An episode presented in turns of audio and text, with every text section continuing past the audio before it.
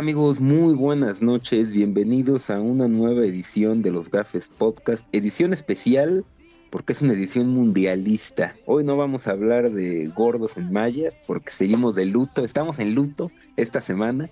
Vamos a hablar del pan ball de los 22 tipos pateando un cuero inflado, pero es porque se trata del mundial, ¿no? O sea, el mundial lo amerita. Y saludo a Jaime, ¿cómo estás? Bien, amigo, aquí sí, o sea, está bien que sea el deporte del pueblo, pero el deporte del pueblo en, en, época mundialista ya es, ya es otra cosa. Entonces ya merita hablar de este deporte. Exactamente, y más porque en un par de días inicia el mundial, aunque bueno, ya sabemos que Qatar le va a ganar 1-0 a, Ecuador, ya le metimos la casa antes de que muriera. el güey se está cagando de risa, ¿lo viste? El, que era fake. Sí, el, cómo se. Ya, ya muchos metieron el pic y seguro el viejo usurero de Ricardo Salinas Pliego. Se está lamiendo los Sí, ya, porque no puedes, no, no, puedes cancelar algunas, algunas apuestas, ¿no? Las de Bet Builder, pues no las puedes recuperar, entonces. Ya empezó con todo el mundial, ya se putearon unos daneses ahí que les querían quitar la cámara. O sea, ya es oficialmente el mundial, ya solamente falta que un mexicano sea detenido. Ya acusaron de racismo a unos argentinos, ya. Exactamente, o sea, ya es un mundial, ya está empezando, ya se siente la fiebre. Y pues nos vamos de lleno a, pues, a volver a platicar de lo que son los grupos. Ya lo hicimos hace seis meses, pero pues creo que muchas cosas han cambiado en seis meses. Sobre todo porque pues ya tenemos listas, ya hay equipos que llegaron en peor momento, en mejor momento. Y pues nos arrancamos con el grupo A, ¿no? Que es eh, Qatar, Ecuador, eh, Países Bajos y Senegal eh, creo que este es el, en papel, este puede ser el grupo más débil del mundial, pero aún así se le, creo que hay un par de equipos, eh, o bueno, creo que sacando a Qatar, los tres equipos son interesantes, ¿no? O sea, creo que Holanda sí es eh, mejor que Ecuador y Senegal, pero es un equipo que tiene cero experiencia en mundiales, ¿no? Y eso hemos visto que eh, puede llegar a marcar una diferencia. Sí, a mí este grupo me pegó un bajoncito con la lesión de Mané, que ya se confirmó que ya no va a estar en la Copa del Mundo. Entonces, como que Senegal, que llegaba a ser campeona de África, pierde mucho, ¿no? Entonces, eh, esa pelea de tres creo que ya va a quedar un poco desbalanceada. Igual por ahí, eh, como decimos, los cataríes, al, anfitrión nunca le va tan mal, bueno, sí, nunca le va tan mal en los mundiales, o sea, creo que el peor ha sido Sudáfrica o algo así, pero pues a lo mejor y por ahí dan un, poquito de batalla, pero, pero quitando eso, creo que este grupo deberían de pasar este, para mí, los grandes favoritos a pasar son Holanda y Ecuador. Sí, como dices, creo que eh, a mí de Ecuador me gusta mucho que este tipo Alfaro, su entrenador, es el típico entrenador de equipo chico. Entonces es un, o sea, por eso dirigió a, un equipo, o sea, va a ser un va a ser durísimo ganarle Ecuador, ¿no? O sea, va a ser este equipo que va a pelear todas a muerto, o sea, es un mundial y todos juegan así, ¿no? Pero Ecuador pues Pero eh, de la Conmebol, o sea, creo que tuvo una muy buena eliminatoria y aquí el partido que luce más interesante es ese Ecuador-Senegal para cerrar la fase de grupos, donde se podría definir el, el segundo clasificado, ¿no? Porque la verdad es que, o sea, si Senegal es un bajón que no vaya eh, Sadio Mané, pero igual es un equipo que tiene futbolistas en las mejores ligas del mundo, ¿no? O sea, tiene a Mendy en la portería, tiene a Koulibaly, ¿no? Que está en el Chelsea. Por ahí también hay otro Mendy que juega en el Leicester City. No me acuerdo si también hay uno en el. Es que no me acuerdo. En el PSG, ¿no? Este ah, Gay. Pero ya está en el Everton. Ya regresó al Everton. Ah, ok, por sí, porque del Everton se fue al PSG. Sí. Ya regresó. Entonces creo Pero Fíjate que, bueno, estos jugadores, estos tres jugadores que mencionas, cuatro, o sea, hace un año, hace ocho meses, estaba en un gran nivel de forma. O sea, Mendy era del mejor portero uno de los mejores porteros este, del mundo. Koulibaly estaba en un gran nivel en el Napoli. Eh, este Mendy está jugando bien en el Leicester. Pero ahorita, Mendy es, es banca de Kepa. Eh, no está jugando en el Chelsea. Este Idrissa Gana Guillí como que todavía no agarra el ritmo de otra vez de la Premier. Entonces como que también Senegal sí tiene buenos jugadores, pero siento que su presente no es el más prometedor. Y en cambio Ecuador, o sea, si bien no tiene grandes nombres, por ejemplo, un jugador a mí que me gusta mucho, que se llama Moisés, Moisés Caicedo, pues el tipo es una bestia en la Premier, en el Brighton, es buenísimo. Entonces llega como que con más, eh, siento que con un, jugadores, sus estrellas, o su estrella llega en un poquito de mejor nivel que, que Senegal y eso creo que puede ser factor. No, y Ecuador aparte, un equipo muy joven, o sea, tú ves el equipo y todos abajo de los 25 años, o sea, cuando ya hablas que los, eh, o sea, el más viejo Ángel Mena tiene 34 años, pero de ahí en fuera, o sea, estás hablando de que los viejos, en teoría, pues es Ayrton Preciado del Santos, tiene 28, Romario Ibarra 28, Michael Estrada de Cruz Azul 26, Ener Valencia, otro Chucho veterano, pero también, ahí fuera, el hijo de Chucho Benítez ya podría andar por acá. Y, y, todos los demás, pues es puro jugador eh, joven. sí, puro morro. O sea, aquí lo interesante es ver cómo, eh, o sea, Ecuador, a diferencia de otras selecciones, por ejemplo, como Paraguay, como, eh, no sé si meter allá Colombia también, pues ellos sacrificaron a lo mejor el mundial pasado para buscar ese cambio generacional y les está dando réditos, ¿no? Porque pasaron caminando la eliminatoria y pues podrían conseguir por segunda vez en su historia clasificar de ronda. Yo, yo sí le veo muchas eh, posibilidades de Ecuador. Igual tiene otro lateral izquierdo del Brighton que se olvidaba, que se llama Privis Estupiñán. Otro jugadorazo. esos dos jugadores han estado en un gran nivel. O sea, tienen tres cabrones en el Brighton, ¿no? Porque igual hay un medio, ¿no? Sarmiento, Jeremy Sarmiento. Creo que sí, pero ese güey creo que juega poquito. Pero estos dos cabrones, o sea, han jugado muy, muy bien en el Brighton o sea, tienen mejores, tienen mejores güeyes en Europa que México. Qué que, Pero sin problemas, güey. O sea, es que puta madre, pinche México, pero, pero sí, eh, sobre todo esos dos güeyes creo que son la base de la selección. Y pues creo que con eso les puede, con eso y un equipo que sepa qué juega, que eso es importante en el Mundial, creo que pueden, mínimo pueden avanzar. Y de Holanda, eh, pues fíjate que Holanda siempre en los mundiales eh, suele irles bien. Creo que la única vez que no les ha ido tan bien fue cuando eran máximas favoritas, que fue en, Italia 90, pero cuando se clasifican, regularmente suelen, suelen dar buenas participaciones y no creo que esta vaya a ser la excepción. Creo que tienen una selección eh, armada como que de una manera muy eh, completa, pero a la vez eh, le faltan algunas piezas clave, ¿no? O sea, creo que tienen a un un central top, que es Van Dyke, pero que está en mal, en mal momento. Pero a la vez también tienes a otros buenos centrales. Tienes al extremo del PCB, que no me acuerdo cómo se llama, pero que también es muy bueno. Kopka, eh, sí, Sí, es, Cody, es, Cody Gakpo. algo así. Este, pues de Pai, que siempre es este, pues en selecciones le va bien, entonces como que trae buenos jugadores creo que con Luis Vangal, encima el güey, ya ves que le dio cáncer o algo así, o sea, el güey es, ahorita lo traen como que más para, para motivarlos que por otra cosa, pero pues al final de cuentas siento que, que Holanda le puede ir bien. No, y sabes que es que tú ves la defensa, y es cierto que a lo mejor Van Dyke no llega en gran momento, pero es una defensa muy interesante, porque esa línea de cinco con los tres atrás que va a ser probablemente Van Dijk, eh, de Frey del Inter, que pues, es suplente, pero pues igual juega. Eh, y Ake, no sé si va a jugar Ake del City o del Lee. Pero igual, es una... Eh, yo creo que va a jugar de Like, ¿no? O sea, debería ser de Like Van Dijk y.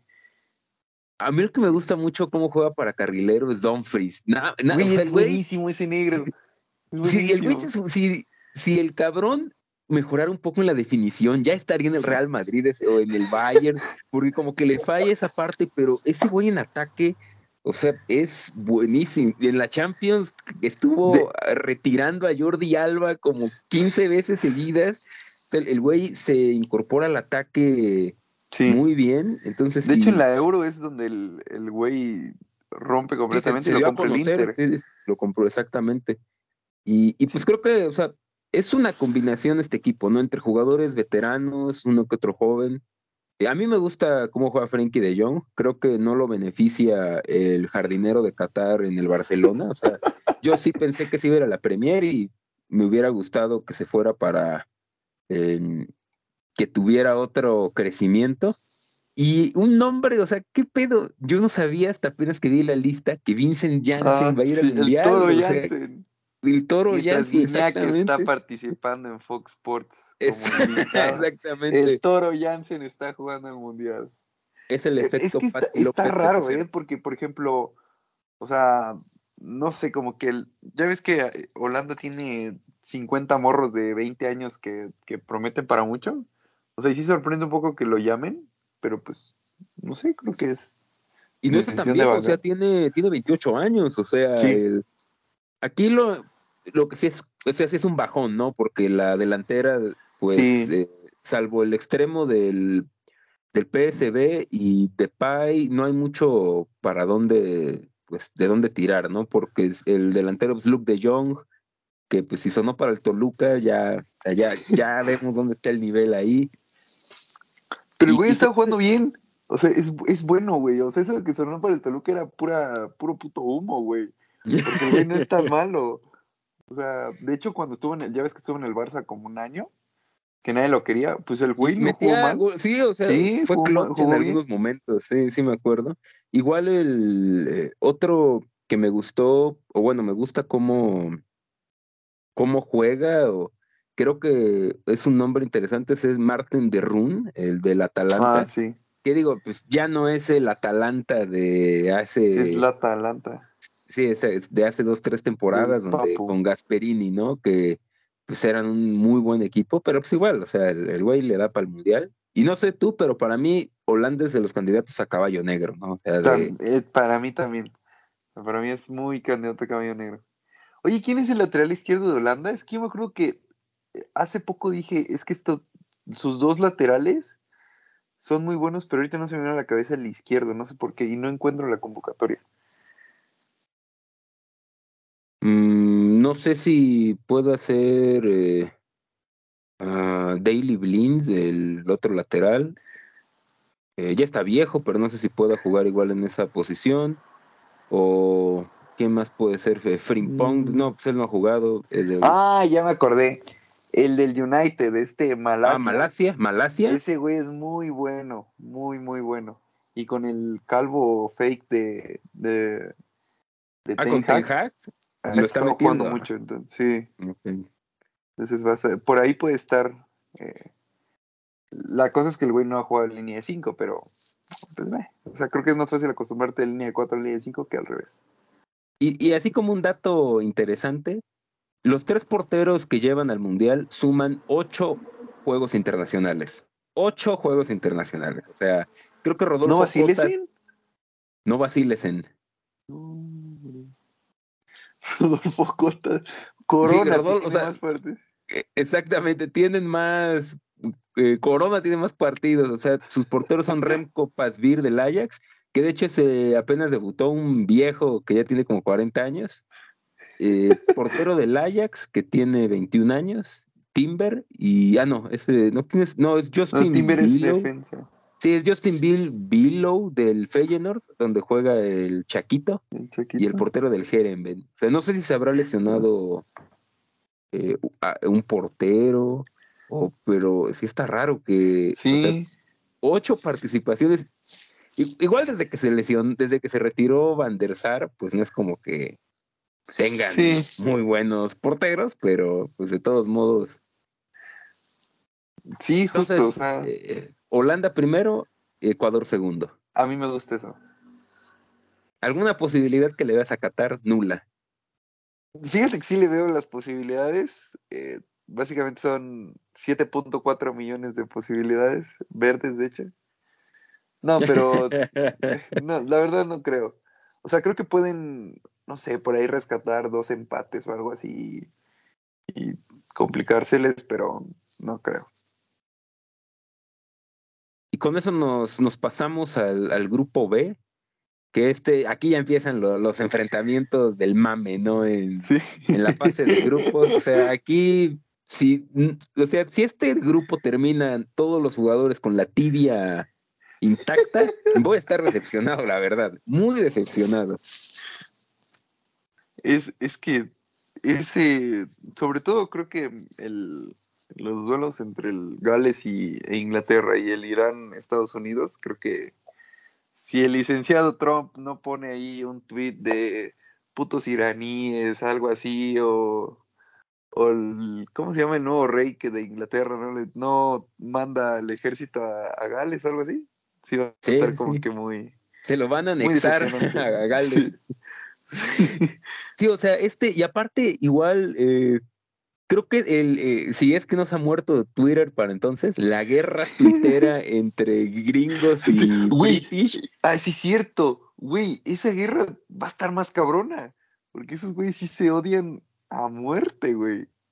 y ¿sabes qué? Estados Unidos tiene de hijo a Inglaterra en, en mundiales, ¿eh? O sea, el, el último, la última vez que se enfrentaron fue en 2010, cuando que empatan el partido, que el portero se le va un gol infame Ah, sí, y le echaron la, sí, le echaron la culpa al balón a Yabulani. Entonces, eh, a mí este grupo se me hace que el tapado o la sorpresa la puede dar Irán. O sea, es un equipo durísimo para meterle gol y así juegan, o sea, van a salir con línea de 8 y a- aguantar lo más posible. ¿Sí crees? Yo creo que aquí, el, o sea, yo el que menos posibilidades le veo es a Gales. Porque siento que tienen jugadores de muy poca calidad. Y Bale sí es bueno, o sea, sí es top, pero ya no es el Bale. Sí, ella ya está sea, viejo, ¿no? Creo que ya no, ya no es un tipo que, ok, nos metemos 3, 10 atrás y que ese güey resuelva arriba. O sea, creo que ya Gales ya no va a estar en esa posibilidad. Digo, al final de cuentas, jugar un mundial ya es demasiado. No sé si pero- te da la impresión que llegan como Islandia al mundial pasado, o sea, que es como el justo, fin de una gran generación y que pues le ponen punto final en qué mejor eh, escenario que en un mundial, pero ya En no, un mundial. Dios, Ya sí, no les ya da no les para más. alcanza, ¿no? O sea, hace dos años a lo mejor todavía, sobre todo Sí. porque pues en esa Eurocopa del 2016 prácticamente era Ramsey, que estaba en un gran momento, obviamente Gareth Bale y pues tratar de sobrevivir atrás, por ahí eh, Ben Davis también era un buen lateral en esa época, Igual Joe Allen era buen medio. Joe Allen exactamente cuando estaba en el Liverpool, el güey sigue siendo convocado. O sea, el güey Sí. creo que ya anda en muletas y sigue, sigue yendo. O sea, algo, algo así habla de la, del nivel del equipo de Gales. Creo que va un cabrón de la cuarta división inglesa al mundial de, con Gales. Entonces, ya ahí más o menos se dan una idea. Sí, ahí lo que va a valer la pena es cuando canten el himno, que ellos no, no salen con God Save the King. Y cuando se enfrentaron en la Euro del 2016, o sea, estuvo, fue muy intenso el partido, ¿no? Hab- Había odio, pero yo aquí lo que, a mí me da la impresión que están basureando mucho a Inglaterra. Demasiado, güey, demasiado. O sea, Yo- si tú ves las redes, todo el mundo te dice que Southgate es un pobre pendejo, o sea, que es casi el piojo inglés y que Inglaterra está sobrevaloradísimo y que prácticamente va incluso a perder puntos en el grupo con dos equipos. Y yo la verdad es que no veo a Inglaterra con esas fallas. Ok, sí, a lo mejor tienen a Harry Maguire, pero el güey en selección creo que siempre ha rendido, ¿no? O sea, Es que siento que ahí el tema de Maguire es el tema de la línea de 5 y, y cómo juega el United en la línea de 4. O sea, en el 5 el güey no tiene que hacer mucho, o sea, sim- simplemente es como que el que corrige a los demás, o como que la punta de esa línea de 3. Pero tienes acá el Walker y, a, y en su momento a John Stones, eh, que pues le ayudaban, ¿no? Le hacían el paro y el güey con su poderío físico, pues imponía bastante pero pues en el United no tiene eso, entonces como que se le complica, pero en Inglaterra siempre ha rendido bien. Y encima Southgate sabe usarlo, que esa es otra cosa. Entonces, eh, creo que por ahí es, es la situación de Maguire. Obviamente el güey no es un central que tú digas, puta, qué confianza, pero tampoco es una cagada apestosa como en el United. Y como dices, lo de Inglaterra creo que es, sí es demasiado, o sea, como que son mucho meme los ingleses cuando fueron, llegaron a semifinales al Mundial pasado y, este, y a una final de un Euro que perdieron en penales. Entonces, creo que es una generación que puede culminar eh, o que llega en su punto más álgido a este Mundial, incluido con jóvenes que están prometiendo mucho. Eh, y así, o sea, creo que es una muy buena selección. Y encima siento que el estilo de, de Southgate beneficia mucho en esta copa, en las copas del mundo. Este equipo, este estilo de juego defensivo, en donde se cometan pocos errores y que encima tengas estrellas que te puedan resolver para arriba, creo que es la forma, o sea, ha sido, ha demostrado ser la fórmula para ganar. Entonces, no sé, yo creo que por ahí Inglaterra se puede meter, se puede, puede llegar lejos. Sí, exactamente. Y eso es un equipo que, o sea, si tuviéramos que hacer el top, por ejemplo, de laterales del mundo, está Rhys James que se lesionó. Y aún así tú ves los laterales que llevan y es una, o sea, es que es un equipo que a mí se me hace que tiene mucho talento. exacto. Y está, a mí, yo creo que está, está, todo el mundo se queda con el que fue un fracaso la Euro, que equipo cagón, lo que quieran. Yo en torneos internacionales, yo eso lo veo más como un aprendizaje. Decir, o sea, fuiste a la Euro y tus referentes eran Calvin Phillips, Mason Mount, Phil Foden, eh, entró eh, Saka, estás hablando de jugadores que pueden ser titulares en el Mundial y que ya tienen esa experiencia. O sea, ya no van a salir con las patas cagadas porque ya vivieron un escenario extremo en la Eurocopa, ¿no? De que te, puedes quedar fuera. Vivieron penales, vivieron tiempos extra y eso lo complementas con eh, mi cazagoles favorito, que es Harry Kane, que yo digo que este güey se va a hinchar a goles en este Mundial. Sí a mí me gusta mucho Inglaterra, ha de ser que siempre he tenido una debilidad por el fútbol inglés, pero... Es que yo soy igual. Y encima creo que, por ejemplo, creo que hay un jugador que para mí es el, bueno, sobre todo dos jugadores que para, para mí van a ser la clave en Inglaterra, que son los dos mediocampistas. Eh, Declan Rice y Jude Bellingham pintan para ser los dos titulares. Y es que ese mediocampo es el más completo de todo el mundial. Porque tienes a dos tipos que hacen de todo, o sea, de todo y que encima se complementan muy bien. Y no sé, o sea, es que eh, en este tipo de competencias, ese tipo de jugadores siento que pueden llegar a, beneficiar mucho. Y encima, como dices, tienen, a Harry Kane, que el güey está en un momento increíble, o sea, está, llega muy bien para el, para el Mundial. Eh, en la derecha pinta para Erisaka, que también en el Arsenal está jugando muy, muy bien. Y Sterling en selección es Jesucristo, o sea, creo que es que Inglaterra tiene muy buenos nombres, o sea, nada más es que no se caguen, porque eso sí acostumbran a hacer los ingleses. Y encima, eh, si más o menos acomodas un cuadro en donde pueden pasar algunas cosas, tiene un camino medianamente sencillo. O sea, su, primer rival duro sería Francia en cuartos de final. O sea, si pasan los fuertes, ¿no? Sí, exacto. Y eh, ojo que yo creo que Francia no va a ser líder de grupo, ¿eh? Pero sí, y, y, bueno, esta, tú sigues más la Premier. ¿Quién va a ser el portero? Porque eh, Pickford en selección, el güey se agiganta, o sea, ha tenido muy buenas actuaciones, pero me parece que Ramsdale con el Arsenal, pues igual viene levantando la mano, ¿no? O sea, si nos quedamos a lo mejor por eh, carrera en selección, pues quizás Pickford sería el el titular, pero no sé si Ramsdale tenga chance. Fíjate que a mí el que más me gustaba hasta hace tres meses era Nick Pope, que es el otro portero. Porque Ramsdale es bueno, pero el güey lo que, ¿cómo te explico? Puede ser muy parecido a lo de Ederson. Que el güey es muy bueno con los pies, pero con las manos luego como que no es tan, tan, tan bueno como los otros dos pero pues el tema de los pies en un equipo como el Arsenal que toca mucho el balón es importantísimo.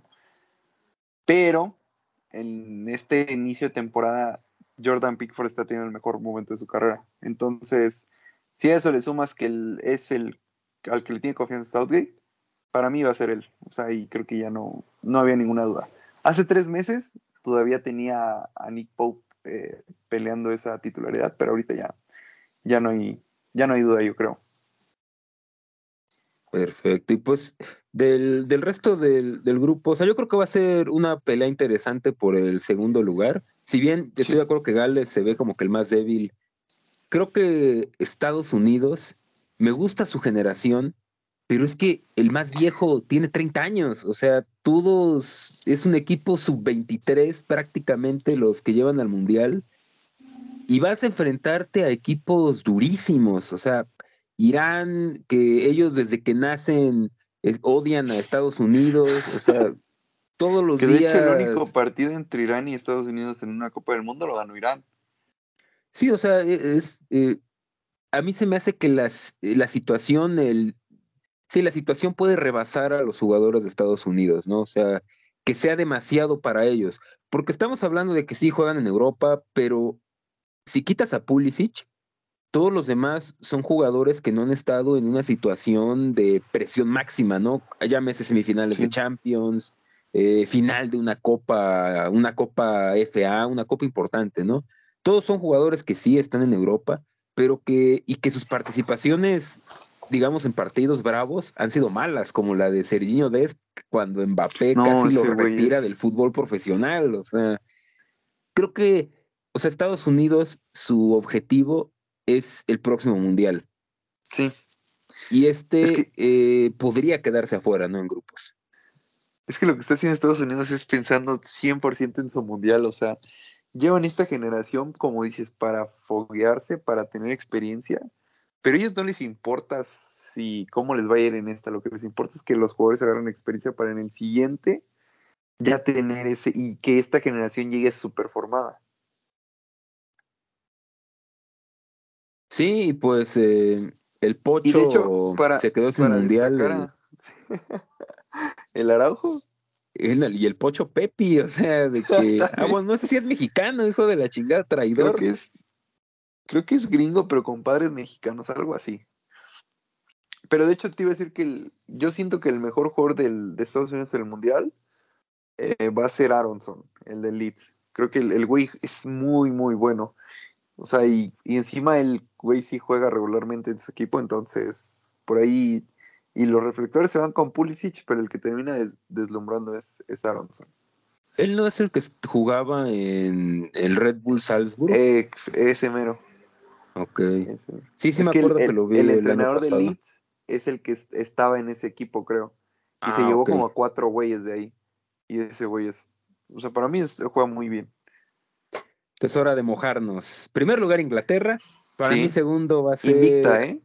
Sí, nueve puntos. Para mí, segundo, por diferencia de goles, va a ser Estados Unidos. Tercero, Irán y último, Gales.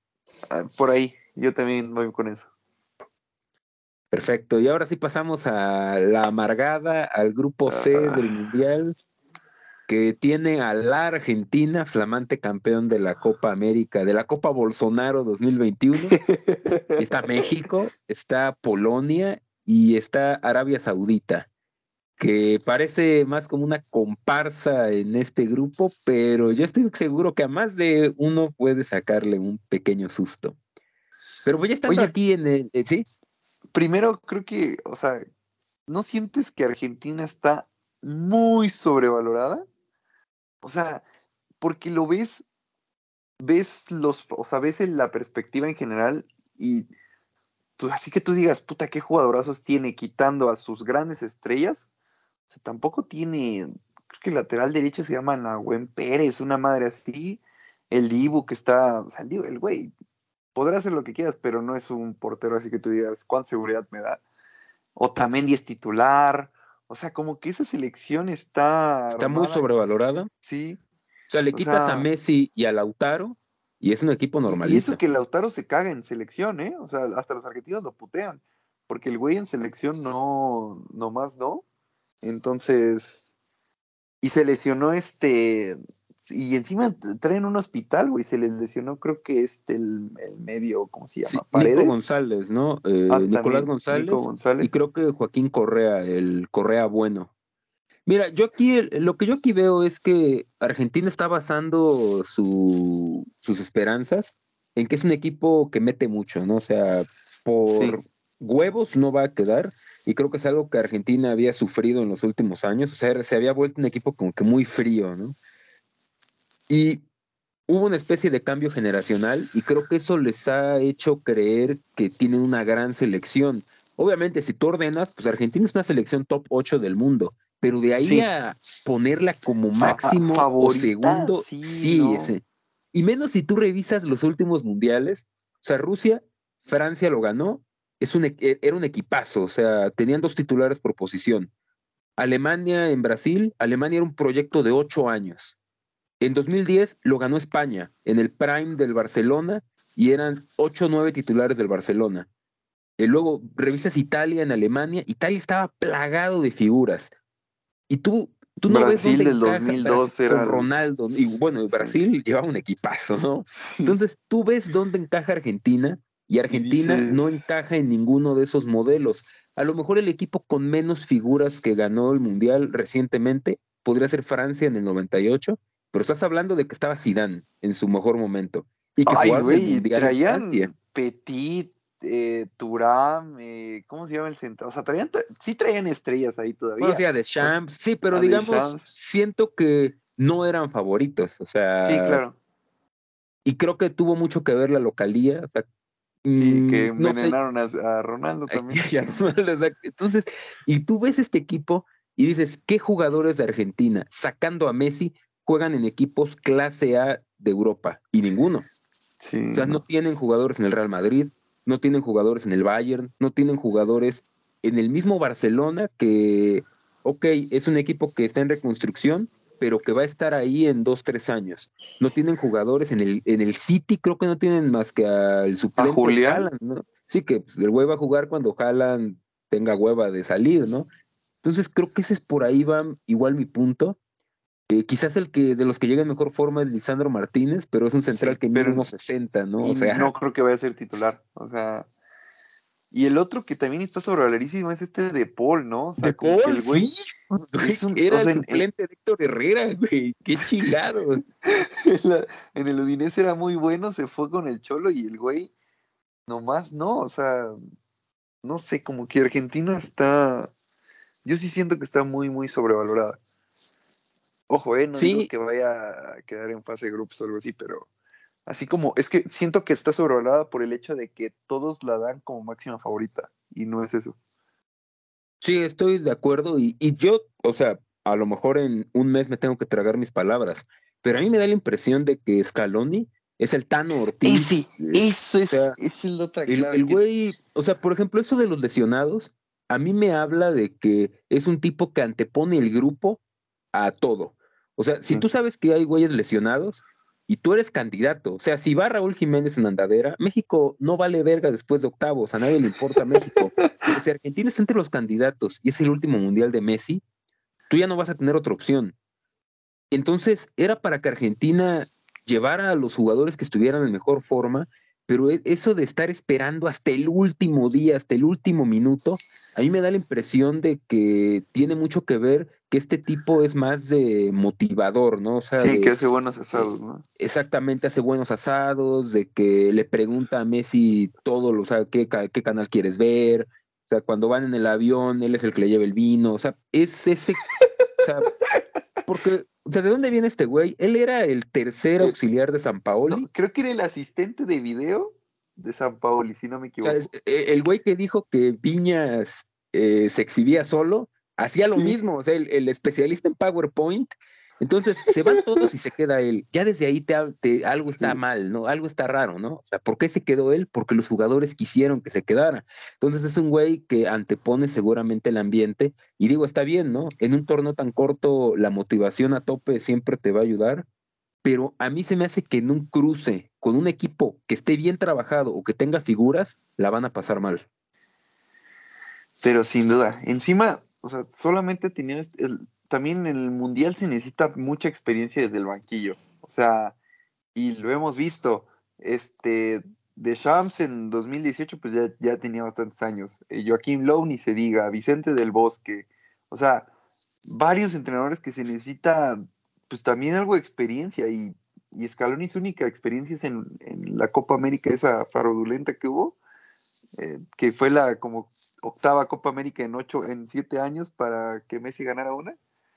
Sí, que te este enfrentas a Qatar, Paraguay, eh, Bolivia, o sea.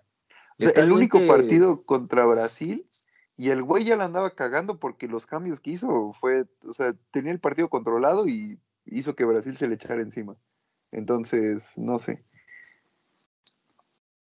Sí, esto, estoy totalmente de acuerdo. Eh, pero, o sea, también, o sea, el grupo creo que está accesible para Argentina. Eh, ya podemos hablar un poquito de, de, lo que es México. O sea, yo la verdad no, no tengo muchas expectativas de la selección. Ahorita ya como siento que ha cambiado un poquito la, la, la narrativa alrededor de la selección, ¿no? Hace dos años, quinto partido. Y ahorita es, queremos pasar de grupos y nos damos por bien servidos. Entonces, al menos para mí sí es un poquito de bajón porque me da la impresión de que se pudieron haber hecho mejor las cosas. Y, o sea, tú ves la lista y dices que no es posible que haya hay algunos jugadores que vayan al mundial, ¿no? O sea, no lo puedes creer. Sí, no. Y, y creo que te quedaste corto con eso hace dos años. Hace cuatro meses nosotros pusimos a México en el semifinales del mundial. Entonces, como que ese, ese bajón fue muy rápido, ¿sabes? Pero sí, o sea, es que creo que la convocatoria está hecha. Mm, no es, siento que no es incongruente porque el Tata eh, son los jugadores con los que había hecho el proceso. O sea, en ese sentido, creo que el güey no se sacó nada del, de la manga. Ahora, ese proceso, ¿cómo estuvo llevado, sabes? Eh, creo que el güey está apostando mucho por la experiencia. O sea, el güey lo dijo, o sea, él, él piensa ganar, o bueno, piensa obtener resultados ahora porque esa era la otra que, por ahí de julio se manejaba. Hay que llevar a los, hacer un Estados Unidos, llevar a los morros que agarran experiencia y pues si valemos verga, pues no, no pasa nada porque no se, no se espera mucho de este mundial. Pero pues al, parecer el güey no, no tiene ese plan en su cabeza. Eh, y pues lleva a algunos jugadores que dices, eh, no sé, o sea, y encima, es, yo decía que no era incongruente en esa parte, pero después, el por qué llama a los jugadores, es, eso sí es incongruente, porque algunos los llama por el estado de forma, otros los llama porque juega mucho, otro lo llama porque le gusta como, porque le encaja en su estilo. Entonces, la diferente vara de medir es, presta mucho a la, pues, a que no se entiendan sus llamados, o sea, ¿por qué llamas a un tipo como Funes Mori, que el tipo no juega, y pones de excusa el no llamar al, al Chaquito porque juega poco, pero hace goles. Entonces es como que, no sé, la otra es llevar a tanto puto cabrón del Monterrey que son un fraude todos, Romo, Gallardo, Moreno, todavía lo entiendo tantito que lo llamen, no que sea titular, pero que lo llamen. O sea, dices, güey, ¿para qué? El mismo Funes Mori, o sea, no sé, no entiendo. Sea, sigo sin entender al Tata, pero pues eh, lamentablemente también es lo que hay. O sea, tampoco es como que México sea una, una selección con mucho talento y pues no queda de otra.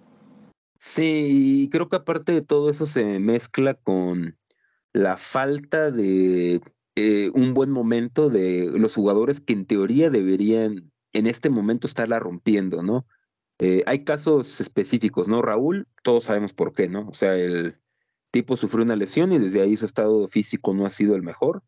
Ese lo podemos descartar, ¿no? O sea, pero en el caso, por ejemplo, de Johan Vázquez, ¿no? Suplente en el peor equipo de Italia. Eh, vemos lo que es eh, Edson Álvarez, que, ok, en el Ajax es titular, pero incluso para Martino no es indiscutible, ¿no? Porque se habla que podría ser suplente. y de ahí o sea, ya nos tenemos que meter en. Yo sé que el otro día me putearon algunos en Twitter por lo que puse del Chucky, pero es que el Chucky se lesionó un mes y el Napoli siguió ganando, siguió arrasando. O sea, es un tipo que es un actor secundario en el mejor equipo ahorita de Italia. Entonces, eh, creo que no llega ningún mexicano en un estado de forma superlativa que tuviéramos en el radar. Ahora, si nos vamos a los, las gratas sorpresas, pues creo que podríamos hablar de Luis Chávez, que el güey hace seis meses nadie lo conocía eh, y ahorita va a ser titular probable. Yo creo que debería ser titular. Y quizás por ahí podríamos eh, meter al mariachi, ¿no? Al cuerpo de mariachi Vega, que él desde las Olimpiadas es una locura lo que juega. O sea, en la selección el cabrón se transforma en garrincha. Pero fuera de eso, o sea, no hay mucho para, para dónde pensar que se puede hacer un buen mundial, ¿no? Sí, justo. O sea, creo que va a ser complicado. Igual, no sé, creo que el grupo, como o sea, decimos, el grupo está accesible, pero para todos, o sea, porque Polonia igual, no sé si, si muchos se, se olvidan o algo, pero Lewandowski no es mejor que este Narciso Mina en competencias de selección. Tiene menos goles en mundiales que Omar Bravo y Kim Fonseca. o sea, ya son nombres. Sí, o sea, el güey es, es cagón. Igual en la Euro, o sea que no hace mucho, entonces. Sí, apareció cuando ya estaban eliminados, ¿no? Sí, justo. Entonces, mm, por ahí no me preocupo tanto, pero pues sí, aún así es como que Ochoa va a ganarle en, en un, en, una, en un tiro de esquina va a salir bien, no, no sé, o sea. ¿Y estás de acuerdo que ese partido, el primero, es eh, ahí se define todo para México, ¿no? O sea. Sí, ese es el clave. Es el clave. Y yo la verdad, yo estoy de acuerdo contigo, o sea, Lewandowski, él igual viene ya en su ahora o nunca, o sea, no va a tener otra posibilidad para pasar siquiera de grupos del Mundial. Y yo creo que hombre por hombre, estamos parejos, o sea, es una moneda al aire con, Polonia. O sea, yo sé que hay mucha, eh, hay un optimismo, se trata de buscar el optimismo de decir, oye, Polonia, de todos los europeos que te pudieron tocar, es el más accesible, ¿no? Porque te puedo tocar Serbia y ahí sí ponte a llorar, ¿no? Ahí sí ponte, a llorar. Ya ponte a llorar. Pero el hecho de que México llegue en un pésimo momento, o sea, yo entiendo que Lewandowski es un tremendo cagón, pero yo sí preferiría jugar con Lewandowski y no con Funes Mori, ¿no? O sea, creo que ese es el, problema, ¿no? Y, de que hemos visto que eh, a, México se le van a salir a encerrar, ¿no? Polonia se va a salir a encerrar y ya vimos cómo defienden.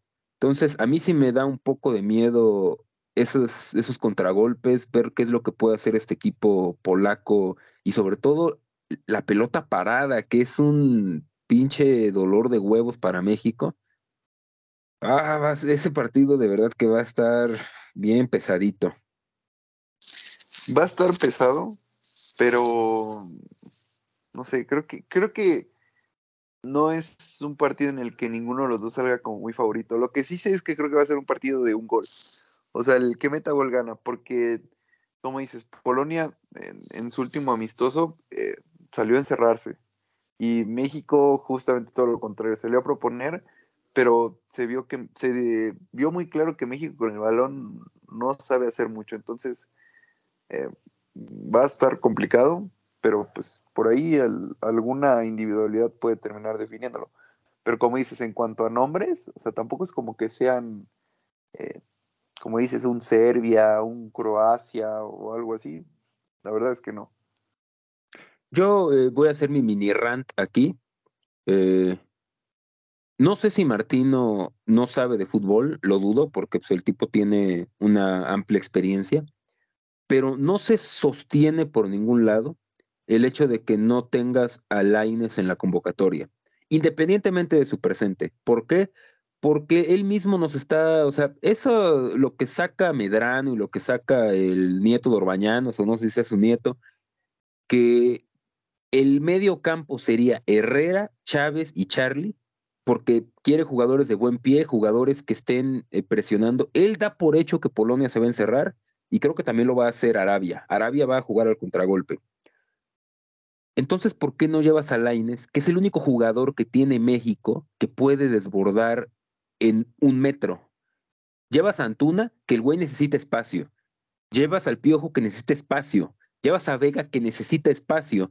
O sea, yo Antuna lo pondría de titular contra Argentina y jugaría Vega, Chucky, Antuna, los tres arriba. ¿Por qué? Porque vamos a estar con el culo en el área. Pero cuando vas a jugar contra un equipo que se te va a tirar atrás y llegas al minuto 60, necesitas a alguien que te pueda desbordar, que pueda generar eh, un espacio y no llevas a Laines, se me hace un error de primero de primaria en el caso del Tata. O sea, no es porque haya salido del América, o sea, por mí bajen a Jiménez y que lleven a Laines. ¿Por qué? Porque yo estoy pensando en lo que pueden ser los partidos. Que si México llega al 60 y no le ha metido gol a Polonia, se van a empezar a cagar encima. Y el jugador que te podía abrir esos eh, espacios está en su casa o está de vacaciones, ¿no? Porque no llevas a nadie de ese perfil en la lista. No llevas un regateador. El Chucky también necesita espacio.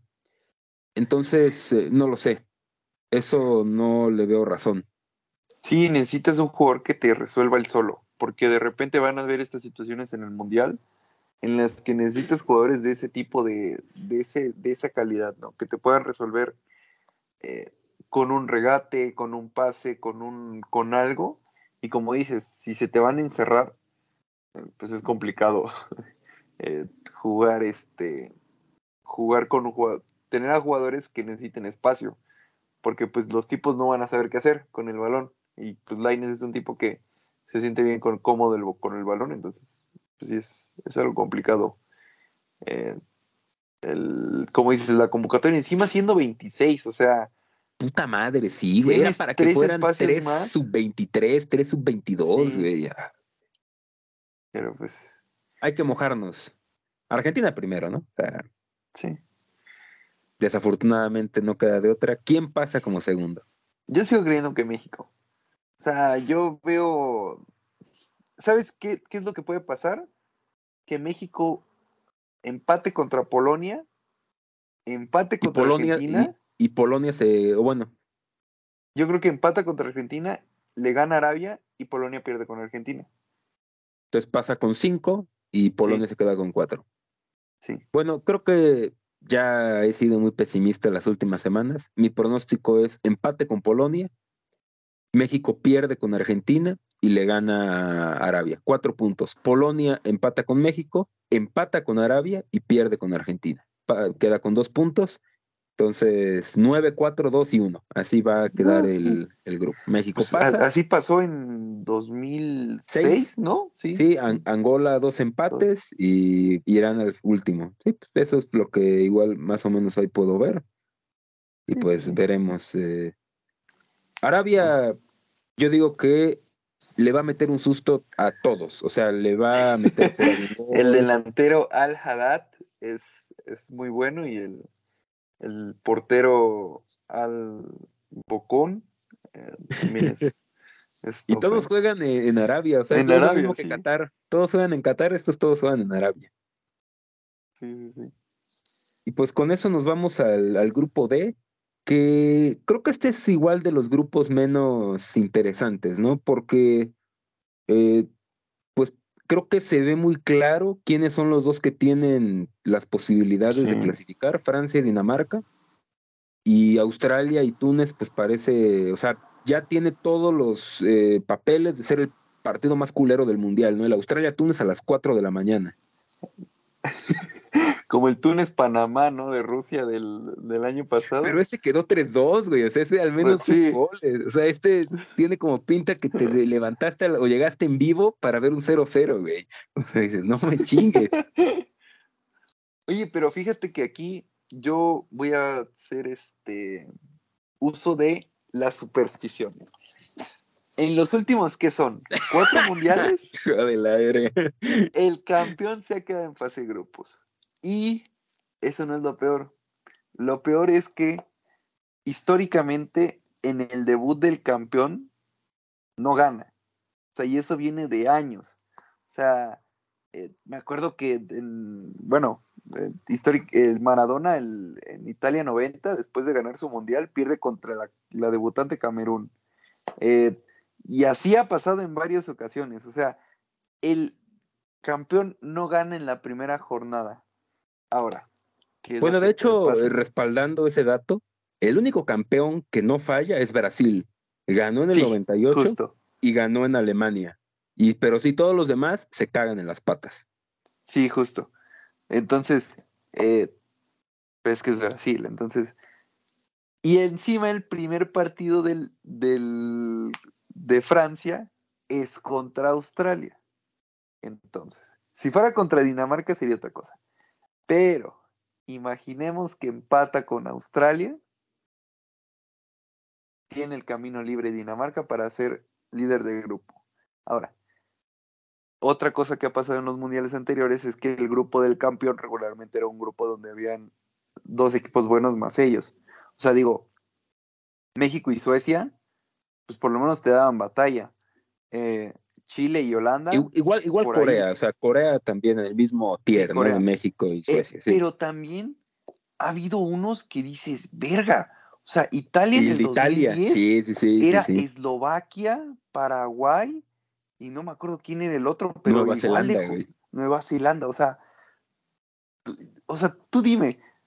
Y encima en esa generación de Italia todavía estaba Canavaro, estaba, o sea, habían Pirlo, eh, Marquisio, o sea. Sí, o sea, el, problema estaba arriba, ¿no? Que no eran, o sea, el mundial anterior estaba Del Piero, Totti, Tony, ya no estaban, pero atrás seguían prácticamente los mismos.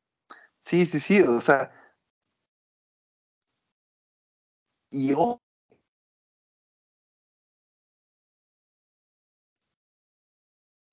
Sobre todo en el campo de Pogba y Kanté, no va a estar en el Mundial y siento que era lo que le daba, era el motor de Francia. Entonces, por ahí ojo que, Francia,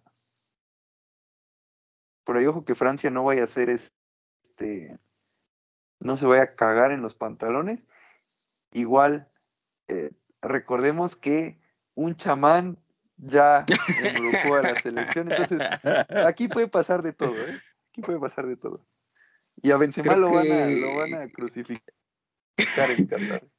Creo que esta va a ser el, primer grupo en el que no vamos a estar de acuerdo.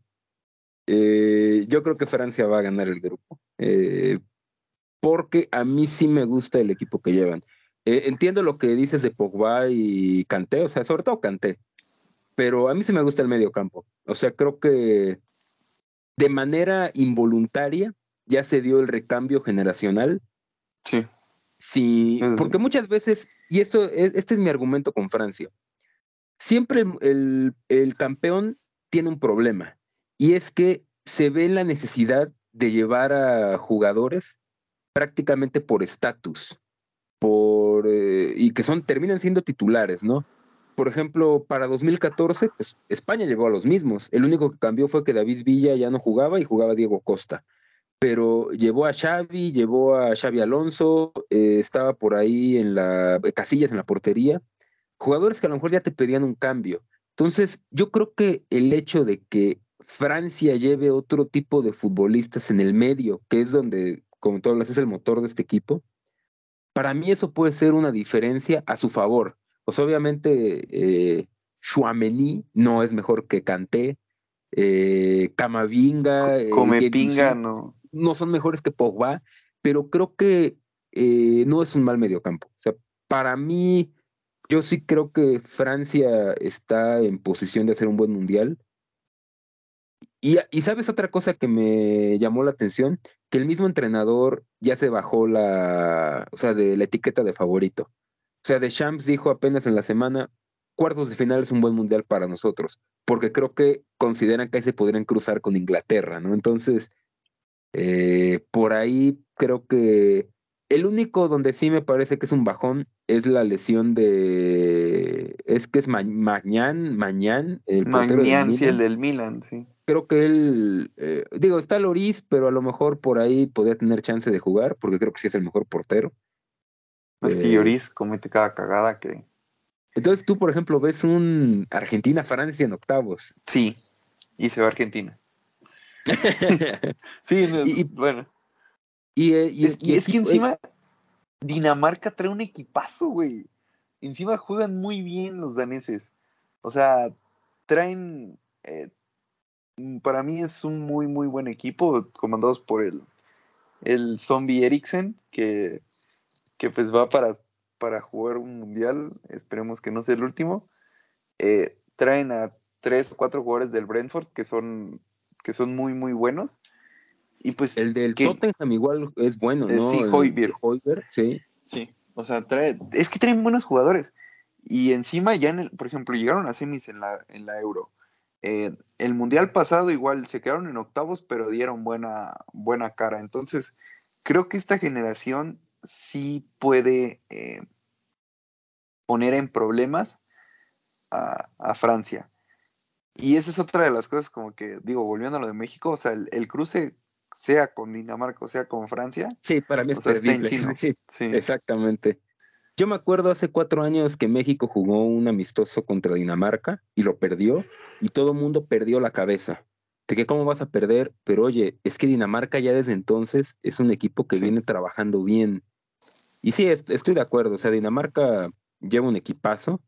El, entrenador, ¿cómo se es? Casper, eh, Casper Hulman, o sea, desde la Euro hicieron un trabajo, ok, jugaron varios partidos en su casa, pero aún así, tú eres un equipo muy bien trabajado, lo confirmaron en la, en eliminatoria.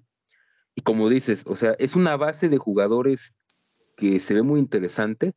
Y aparte le agregas eh, cuatro o cinco jugadores jóvenes que están en cualquier lista para eh, explotar en este mundial, ¿no? Y que se vaya a un equipo grande, como luego pasa. Sí, sí, justo. Entonces yo creo que Dinamarca por ahí, ahí puede estar. Eh, y pues ya, Australia y Túnez. Australia y. Sí, es Túnez, ¿no? Sí. Sí. Pues, van de ¿Qué podemos decir eh, a mí, fíjate, algo que me gusta mucho de Dinamarca es que sus delanteros, o sea, todos son diferentes. Y es algo que yo siempre he comentado para las listas, que hay que tratar de llevar jugadores de condiciones distintas, ¿no? Porque no siempre vas a enfrentar el mismo partido.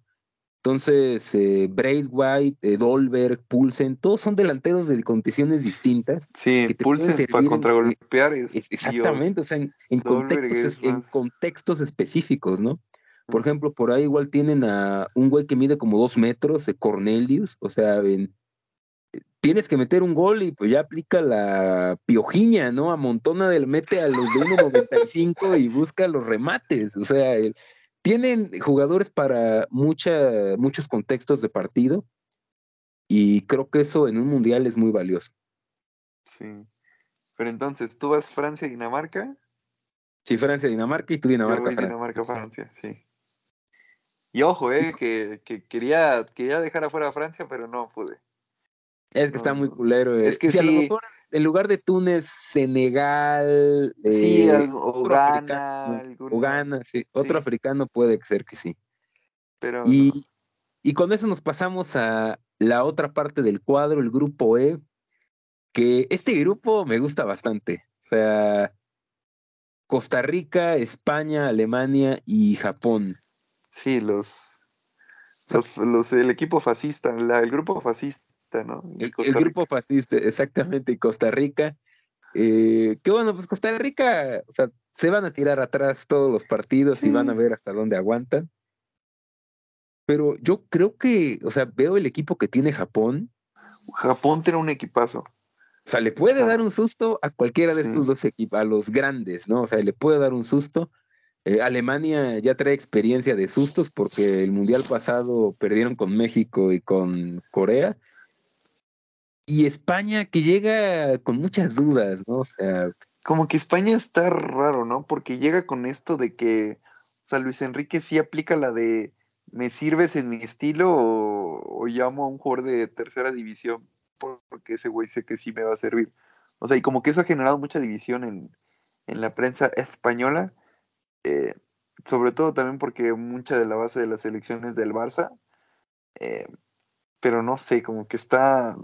España tiene buen equipo, o sea, no tiene un mal equipo, pero no siento que tenga un equipo para llegar lejos. O sea, puede ser una buena participación, puede ser un buen animador, pero no sé. Y en cambio Alemania creo que sí ya los veo. Encima Alemania nunca ha sido un, equipo mucho de nombres, pero saben exactamente a lo que juegan. Encima su entrenador se me hace un muy, muy buen entrenador, entonces eh, creo que Alemania pinta para ser otro de los. No sé si caballo negro, porque mucha gente no lo trae tan arriba. Eh, pero creo que puede ser una buena participación. Para mí, diste en el clavo. Yo creo que Alemania, cuando llega sin tantas expectativas, es cuando es más peligroso. Porque el mundial pasado llegaron con el hype a tope, ¿no? O sea, el campeón, va a venir el bicampeonato. Y creo que ahora que llegan sin expectativas, por ejemplo, muchos basurearon la Eurocopa de Alemania. Y yo creo que hicieron un papel decente y quedaron eliminados con Inglaterra, que era pues llegó a la final, ¿no? Sí, pues era su mundial, era su euro. Era seguro, exactamente. Y a mí lo que me gustó fue eh, ver cómo Lowe eh, mostró variantes, ¿no? O sea, mm, puso la línea de tres, o sea, dejó bases que puede retomar eh, Flick. Y yo creo que esta Alemania está infravalorada, llega con ciertas lesiones, ¿no? Pero a mí se me hace que el hecho de que no traigan la etiqueta de favorito es cuando los va a hacer más peligrosos. Sí, justo. O sea, creo que, por ahí puede estar lo de Alemania. O sea, este grupo yo siento que se lo va, se lo tiene que llevar. Y pues entre España y Japón, o sea, Japón eh, tiene algunos jugadores, por ejemplo, Tomiyasu es un muy, muy buen jugador, muy buen defensor.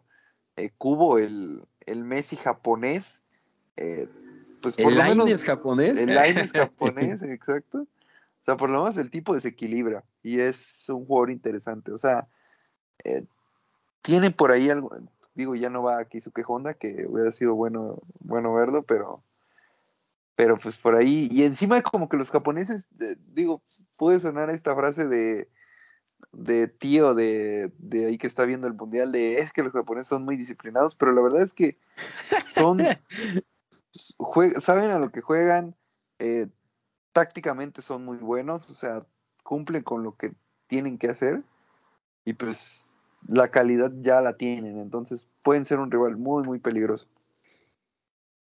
Pues mira, yo te voy a decir, yo sí estoy vendido en la luchoneta, en el Vía España, o sea, yo sí creo que España va a ser un buen mundial, porque a mí me parece, o sea, es, Luis Enrique lleva al extremo este de soy un seleccionador, no un entrenador. O sea, yo llevo a los que me sirven a mi sistema y el güey creo que, o sea, llega, lo lleva al límite. Pero a mí me gustan los tipos que se mueren con la suya. O sea, el güey pudo fácilmente decir, no va Eric García porque es una mierda y traigo a Sergio Ramos para que la defensa me la arregle. Pero el güey se va a morir con la suya. Y a mí me gusta esa, esas actitudes, ¿no? O sea, el güey eh, sí, o sea, da vergüenza con eso de que ya quiere ser streamer y lo que quieras, ¿no? Pero el tipo se va a morir con la suya. Y yo algo que me, llama la atención de este equipo eh, de España es que es, o sea, el once titular podría ser prácticamente el mismo que jugó la Eurocopa. O sea, por ahí me parece que Tiago no, no llega, no llegó al mundial. no, sé si, no sé si por lesión. No, por bajón de juego. O por bajón de juego. Entonces, eh, digamos, sería el único que no, que no va al mundial. Entonces, yo igual de ahí lo tomo, ¿no? O sea, España es un equipo que su objetivo no es este mundial. Su objetivo es dentro de cuatro años, porque llevan a siete cabrones de menos de 23 años. O sea, ahí se ve muy, muy simple la idea de Luis Enrique pero aparte traen ya el bagaje de esa Eurocopa, ¿no? Entonces, a mí me, el único problema que le veo a España es el mismo que le veo a Argentina, que no tienen el jugador diferencial cuando la cosa se ponga complicada, ¿no? Como por ejemplo en la Eurocopa, sí apareció, ¿quién fue el que metió el gol de, eh, de Italia? Eh, Chiesa, este, Federico Chiesa. No, ah, me refiero en semifinales, ¿no? Que cuando Italia no estaba jugando bien, creo que es Chiesa el que mete un golazo, ¿no? Sí, sí, sí. Entonces tú no ves a España que tenga alguien que pueda decir, este cabrón me puede resolver en un momento eh, de apremio. Quizás, no sé, Ansu Fati podría dar ese paso, eh, Ansu Fatigado, no, no sabemos si se puede dar ese paso, ¿no? Pero... Sí, no. Y encima como que su estrella es es este Pedri, ¿no? O sea, entonces en el mediocampo, pues no sé qué tanto pueda eh, eh, ayudar a, hacer ese factor diferencial, ¿no? Sí, y o sea, y tú cuando revisas las participaciones, o sea, Busquets tiene 140 juegos, ¿no? Jordi Alba 87, Coque 68, Morata 57. De ahí en fuera, 22 jugadores tienen menos de 40. O sea, es un equipo que no tiene muchos partidos en selección. Y, o sea, tus titulares, eh, va a estar Gaby, Pedri, eh, probablemente por ahí también. A mí me gusta mucho Dani Olmo, o sea, creo que está infravalorado igual, como juega en Alemania, pues no le prestan atención. A mí sí me gusta España, pero Japón sí estaría bueno para la diablura, ¿no? O sea, que dijeras. Pero luego siento que se cagan los japoneses. ¿No te acuerdas del mundial pasado que iban como. Ya tenían a Bélgica, hijos de la. Y, y Felaini creo que les remontó todos los goles, güey. Sí, sí, sí. Ahí sí aplicaron la del marrano, ¿no? De mete al más alto para los centros y los remates de cabeza. Sí. Pero entonces, yo voy a Alemania y España. Yo también voy a Alemania y España. Aparte, España como segundo le metería sazón a ese cuadro. Sí. ¿eh? Y, pues Costa Rica, pues, perder todos, ¿no? O sea, a despedir a su generación dorada, ¿no? Porque llevan a todos los rucos. Sí, pues sí, ¿qué más les queda? Oye, España es el grupo a, qué? España es el grupo E. Ok. Con eso pasamos al grupo F, hablando de decepciones. Encabezado el grupo F, para mí este es el mejor grupo del mundial, porque creo que es el ah. más parejo. Bélgica, Croacia, Marruecos y Canadá. O sea, se les mamaron a los canadienses, ¿eh? O sea, sí. si este grupo le toca a México, yo creo que ni en chino clasificamos. y. Oye, ¿sí? Primero, yo creo que a mí me gustaría hablar primero de Bélgica siento que es un equipo que, o sea, muchos hablaban de la generación dorada de Bélgica y siento que para lo que más que les alcanzó fue el tercer lugar en el Mundial pasado. Porque ahorita ya siento que ya es un equipo como que, una que la defensa ya está muy vieja y que ya no tiene el nivel que tenía hace cuatro años. Sí, sigues teniendo al mejor portero del mundo, pero no sé si con eso te va a alcanzar. Eh, Hazard ya no está en el nivel, Lukaku no está jugando pues mucho en el Inter. O sea, es, es una selección que está basada en De Bruyne. De Bruyne, sí. O sea, y, no sé si con eso te vaya a alcanzar para ganarle a estos equipos que la verdad son equipos que están muy bien armados. A lo mejor no, no tendrán tantos nombres, pero... ¿No te da la impresión que Bélgica, a pesar de ese tercer lugar, que no manches, México, imagina, tercer lugar metido de cabeza, pero que se quedó corto desde el juego. O sea, nunca fue una selección que jugara bien. O sea, no te acuerdas de, no, es que Bélgica, ¿te acuerdas de ese partido? O sea, el único partido memorable de Bélgica es cuando eliminó a Brasil y fue Courtois, que el güey, o sea, atajó todo lo humanamente posible. Y de ahí en fuera no te acuerdas un partido memorable de Bélgica. Es, más bien te acuerdas de cómo quedaron cómo eliminados. sí, exactamente. O sea, en la Eurocopa contra Gales, en esta última Eurocopa que ni metieron las manos contra Italia. En el Mundial, Barán les metieron gol Francia y no atacaron en todo el partido.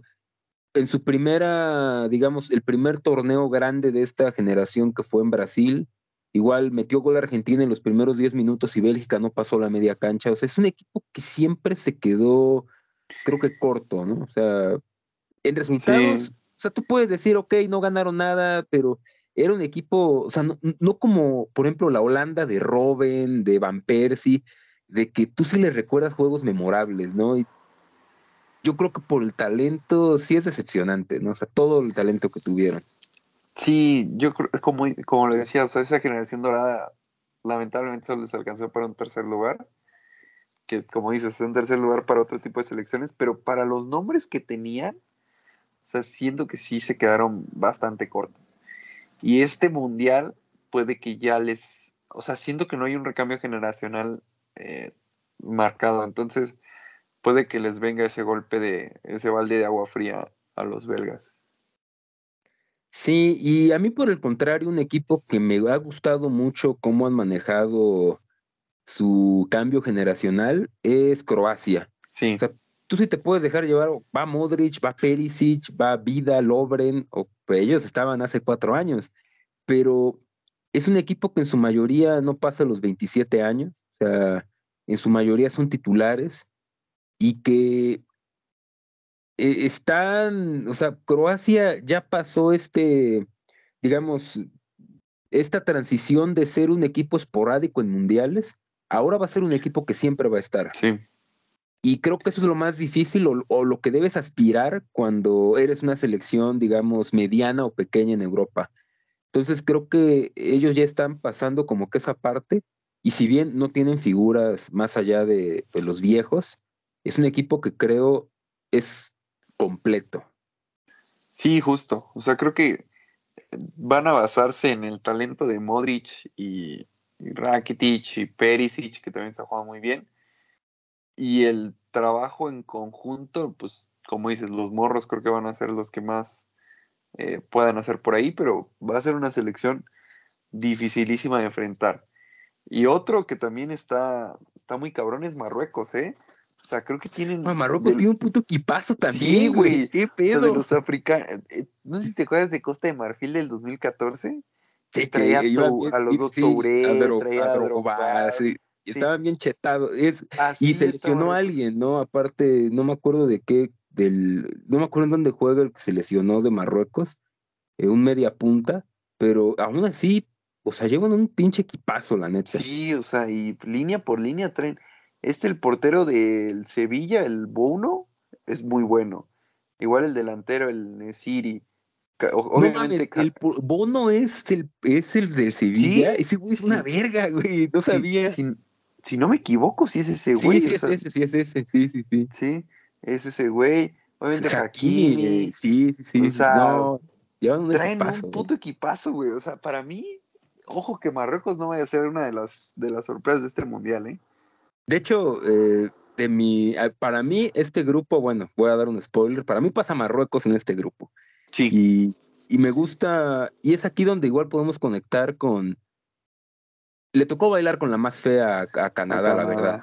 O sea, ellos igual llegan en una situación de que es un equipo joven, que a lo mejor apuntan al Mundial dentro de cuatro años, a lo mejor no por decisión, sino porque así es su generación de futbolistas, o sea, es una generación joven pero que por lo que mostraron en la eliminatoria, Canadá es un buen equipo, pero sí. está bien. Pero no les va a dar. Sí, no está muy culero el grupo. O sea, Alfonso Davis este es muy bueno, pero no. Con un lateral izquierdo no vas a pasar a, a cuartos de. Un lateral izquierdo, medio izquierdo, lo que quieras, no vas a alcanzar a más. Entonces... A, mí me gusta eso de que el güey pues, es tan bueno que en la selección lo ponen casi de extremo. Sí, sí, sí. Sí, entonces, este. El güey es muy bueno, igual uno que se llama Jonathan David. Sí, del Lille. Muy bueno. Sí, sí, sí. El exacto, eso, pero pues. O sea, comparas ese equipo con. O sea, no sé si todavía vaya este del Puebla, ¿cómo se llamaba? Este Cavallini. Sí va, sí va Lucas ¿Sí va? Cavallini. Sí va, sí va. O sea, digo, comparado con Cavallini con, con. Bueno, saludo al gordo Guzmán, pero comparado con Marruecos o Croacia o Bélgica, no sé, ¿eh? El que igual juega muy, o sea, me gusta mucho cómo juega, es este güey, el de que estuvo en Cruz Azul, ¿no? Eustaquio. Ah, Usta, Eustadeu, sí. Que, que tenía razón Caixinha, o sea, ¿Sí? el güey juega muy bien. Lástima que se fracturó acá en su primer entrenamiento. Con el Morelia, güey. Sí, pero el güey juega muy bien y o sea, yo creo que van, van a hacer, van a dar guerra, ¿no? O sea, sí, van sí, a, sí. o sea, no van a irse en cero puntos. Pero sí se ven, o sea, es que ese Marruecos yo igual lo veo, lo veo muy fuerte, ¿no? Y aparte todos los, eh, estos equipos islámicos pues están como a mil kilómetros, van a estar como a 500 kilómetros de la Meca, o sea, van a salir eh, sublimados, güey. Es como en Dragon Ball cuando salía la luna llena, güey. Así van a salir, güey. O sea, van a salir como locos a jugar. Se van a querer ir de rodillas a ver a Alá. Entonces, sí, pues pobre Canadá, pero pues creo que está en el caso de Estados Unidos, ¿no? O sea, por Sí. ejemplo, Davis, eh, Jonathan David tienen 22 años, o sea, van a llegar rotísimos al próximo mundial en su prime. Y, e igual hay un Buchanan que el güey en la Copa Oro trajo y estuvo haciendo mierda a México cuando se enfrentaron. El- creo que tiene un equipo interesante, Sí. pero pues sí, no les va a alcanzar. Yo voy Croacia-Marruecos. Yo también fui Croacia-Marruecos. Ok. Chingar su madre Bélgica. Bélgica, sí, a huevo. Y, otro grupo que la verdad este, este grupo igual está buenísimo por todo lo que involucra el aspecto político es eh, Brasil, Camerún, Serbia y Suiza, ¿no? O sea que es casi una repetición de hace cuatro años, cambiando a Costa Rica por Camerún. Por, por Camerún, sí. Pues yo aquí creo que estamos hablando de la, de la máxima favorita, ¿eh? O sea, para mí Brasil, o sea, creo que sí hay muy buenas selecciones, pero Brasil es otro nivel, ¿eh? O sea, creo que es un equipo que está muy completo en todas las posiciones y encima siento que Neymar llega en el mejor momento de su carrera. O sea, creo que no, no sé, o sea, creo que Brasil le ves pocos huecos que llenar de jugadores que no sean top de su posición. O sea, hasta este Tiago Silva, o sea, el güey ya tiene como 40 años y aún así sigue jugando muy bien. Eh, por ahí el medio campo, este, a mí me gusta mucho Bruno Guimaraes, por ahí puede jugar Casemiro. Eh, y arriba es que Neymar, o sea, es que tiene tres equipos Brasil arriba. Tienes a no, es que la delantera no, tiene madre. Gabriel Jesús, Richarlison, Anthony, o sea. Güey, llevan nueve delanteros, qué verga. O sea, van a, van a aplicar la del marrano cuando van perdiendo. 5-0-5, de cinco delanteros de inicio. Y, sabes qué, o sea, tú ves la delantera de Brasil y el más, o sea, obviamente sacando a Neymar, que ya es el veterano, todos tienen menos 25 o menos años. O sea, estás hablando de que este equipo en cuatro años va a seguir rotísimo para el próximo mundial. Y lo mismo en la media, algunos defensas, o sea, quizás por ahí el punto más débil sea las laterales. Eh, pero aún así me parece que no es así que digas puta madre, o sea, llevan un cono, llevan a Jorge Sánchez y a Gallardo, o sea, tampoco es tan mala esa lateral. Pues sí, o sea, creo que el tema de los laterales de Brasil está, digo, el llevar a Dani Alves ya es como que, o sea, un güey de los Pumas, ¿se te imaginas un güey de los Pumas siendo campeón del mundo? O sea, yo no, pero pues puede ser, puede pasar. Y pues creo que Brasil, eh, siento que lo que va a hacer Tite es hacer un equipo sólido defensivamente. O sea, no dudaré que, que plantara un doble pivote de Guimaraes, Casemiro o algo así. Y que arriba resuelvan. O sea, tienes a Vinicius en la izquierda, Neymar en el centro. En la derecha no sé quién pueda jugar, Gabriel Jesús, Martinelli, el Rodrigo y arriba Richarlison, o sea, es que con ese equipo ganas, pero caminando, güey. Entonces, eh, creo que Brasil para mí es, la máxima candidata a ganar este mundial. Y creo que el segundo está uno o dos escalones abajo. O sea, para mí Brasil sí está muy, muy asquerosa. Sí, y aparte el tema de que en la portería, o sea, tienen igual para elegir, ¿no? O sea, Allison se perfila como el titular, pero Cederson igual es un buen portero. Y sí, la, la parte de la central, o sea, eh, tienen a Militao, tienen a Marquinhos, cualquiera de ellos puede acompañar a Thiago Silva. A mí lo que me, me, gusta, aparte de este Brasil, es que si le va mal, van a putear a Pumas, ¿no? Porque es la máxima, o sea, es la máxima de las redes, ¿no? Todo termina en puteada a los Pumas. Entonces, no va a ser la excepción si a Brasil le va mal. Va a ser un win-win, ¿no? Exactamente. O ganan el Mundial o toca puteada a los Pumas. Sí. Oye, y ya pasando a Serbia, para mí, sin lugar a dudas, esta puede ser el caballo negro del mundial. Tienen una selección llena de nombres que juegan en los mejores equipos de Europa. O sea, eh, tienes a un Blajovic, a, bueno, Mitrovic no juega en los mejores equipos de Europa, pero el güey está encendidísimo.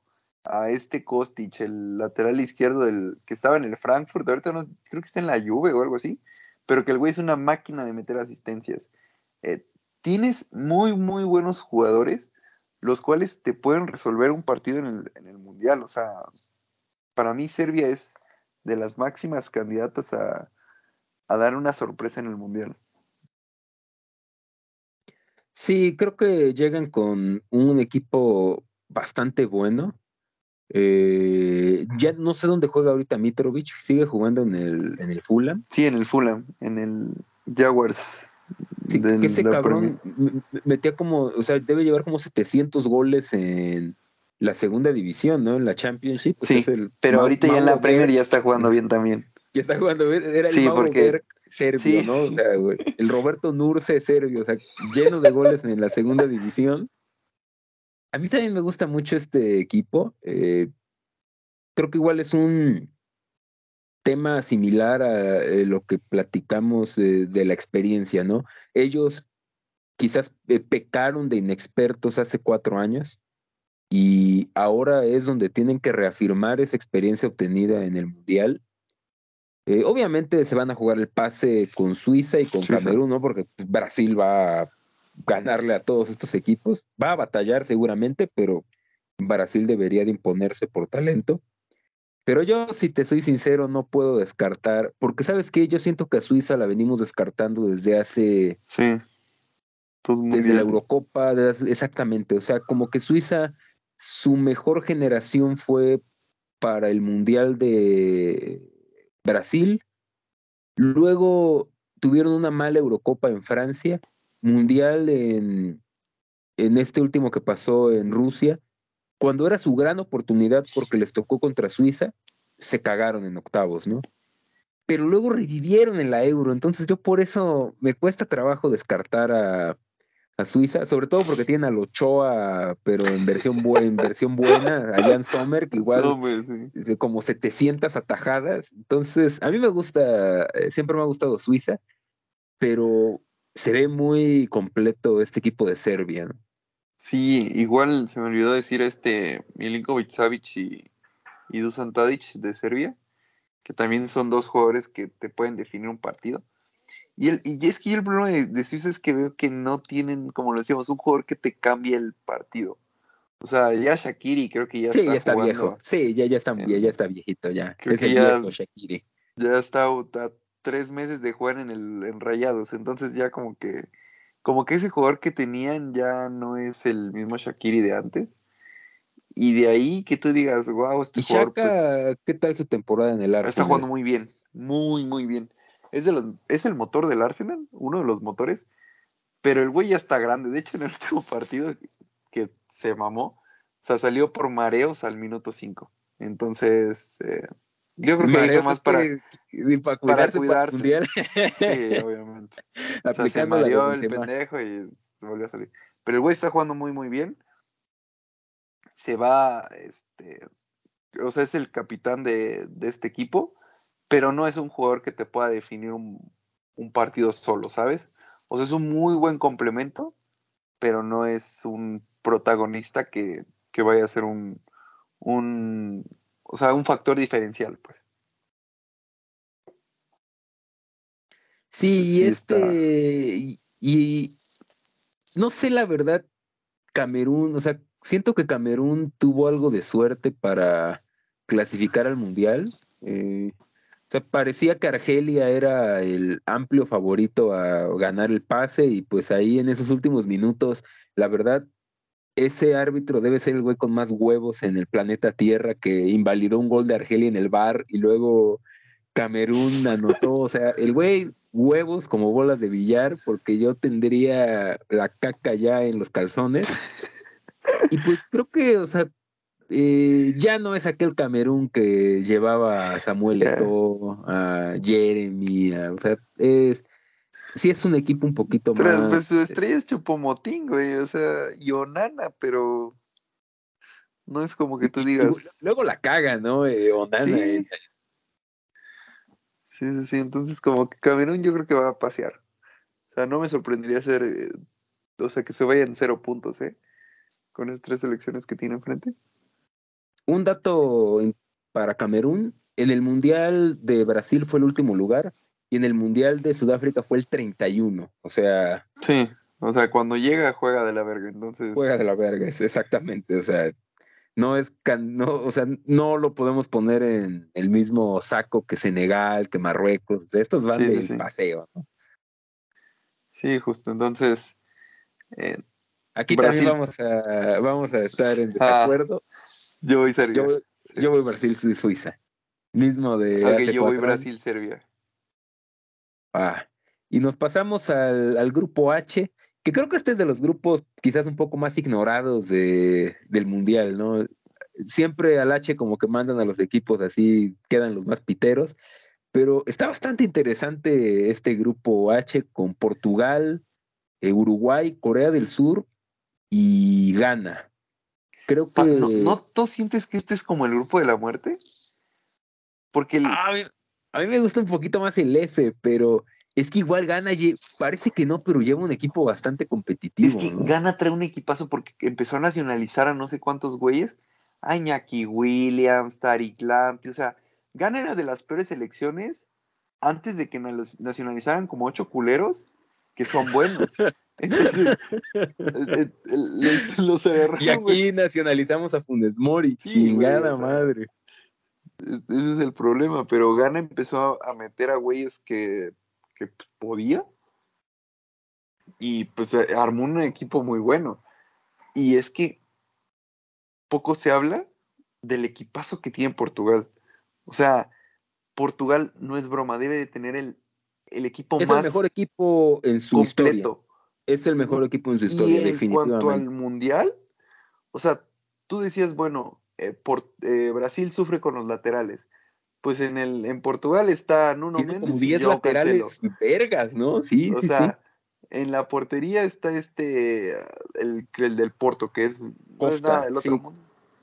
Bueno, bueno, e, el güey sentó a Marchesín, ¿eh? Entonces, a mí se me hace. No, pero sí, la, la, lateral de, esto, de estos cabrones, o sea, Nuno Méndez, Joe Cancelo, eh, Danilo Pereiros, es Dalot es el peor lateral aquí, ¿no? O sea, ya eso te dice mucho. Pero luego te vas a la defensa, Pepe sigue siendo Pepe. O sea, sigue siendo un confiable. ¿Y Rubén Díaz? Rubén Díaz. top, güey.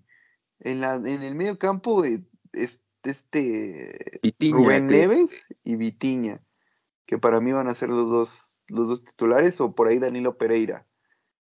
Pero ya arriba, Bruno Fernández, Bernardo Silva, el, este, el del Milan, eh, sí, Rafael Leao. Rafael Leao. O sea, el peorcito es el bicho, güey. O sea, ¿quién lo diría? y, aparte dejaron fuera, creo que a Gonzalo Guedes, ¿no? Que él igual era de los convocados. Dejaron fuera a Renato Sánchez del medio campo. O sea, güey, qué pedo. O sea, Portugal dejó fuera cabrones que serían titulares en México y en otras 10 selecciones de manera indiscutible. yo, yo, lo otro estaba pensando, esta selección con el bicho de 2014 es campeona del mundo, sí, pero cagada de risa, güey, o sea, cagada de risa. O sea... ¿Y, no te da la impresión de que en estos últimos meses como que el entrenador decidió quitarse un poco el cagazo y tratar de jugar un poco más ofensivo? Porque, güey, o sea, Portugal jugaba, haz de cuenta que es Honduras y se viene a encerrar a Azteca. Y yo siento que después de la Eurocopa, como que sí lo criticaron y tratan de jugar un poco más ofensivo. Eh, porque sí, o sea, Portugal está rotísima esa, ese ataque. Eh, es que sí, por todas las líneas, creo que debe ser el tercero o cuarto plantel de este mundial. O sea, ya no hablemos de cómo vayan a jugar, pero o sea, si decimos Brasil, Francia, el 1 y el 2, Inglaterra, Portugal 3 y 4. Inglaterra, Portugal 3-4, ¿no? O sea, está en ese, en ese nivel. Y es cosa de lo que hablábamos, ¿no? De que a lo mejor Portugal eh, le falten algunas cosas, pero en un cruce de octavos, de cuartos, que en un partido está cerrado, tiene jugadores que te pueden resolver, ¿no? Tiene un Andrés Silva que se puede sacar una jugada de la nada, un pase. Tienen a por ahí un, ya está viejo, ¿no? Pero el bicho a lo mejor un cabezazo. güey, yo siento que el bicho como que lo han basureado mucho, lo han criticado, le dicen acabado. Yo no estoy tan seguro de que el cabrón no vaya a hacer su, su last dance, ¿eh? O sea, que el güey, el güey está en, un estado de forma, o sea, físicamente está entero, no está lesionado, o sea, el, el güey, y creo que ahora es cuando tiene que ser el centro delantero clavado, ¿no? O sea, ya todos tienen que jugar a su alrededor. Y sí, o sea, yo la verdad no veo. Eh, o sea, no veo manera de que no se quede con este grupo Portugal. Creo que tiene demasiado talento. No, no vayas a decir que ¿sabes Uruguay no puede ser. Es que Uruguay, ¿sabes qué es lo que tiene? Que todos sus jugadores llegan a una, forma increíble.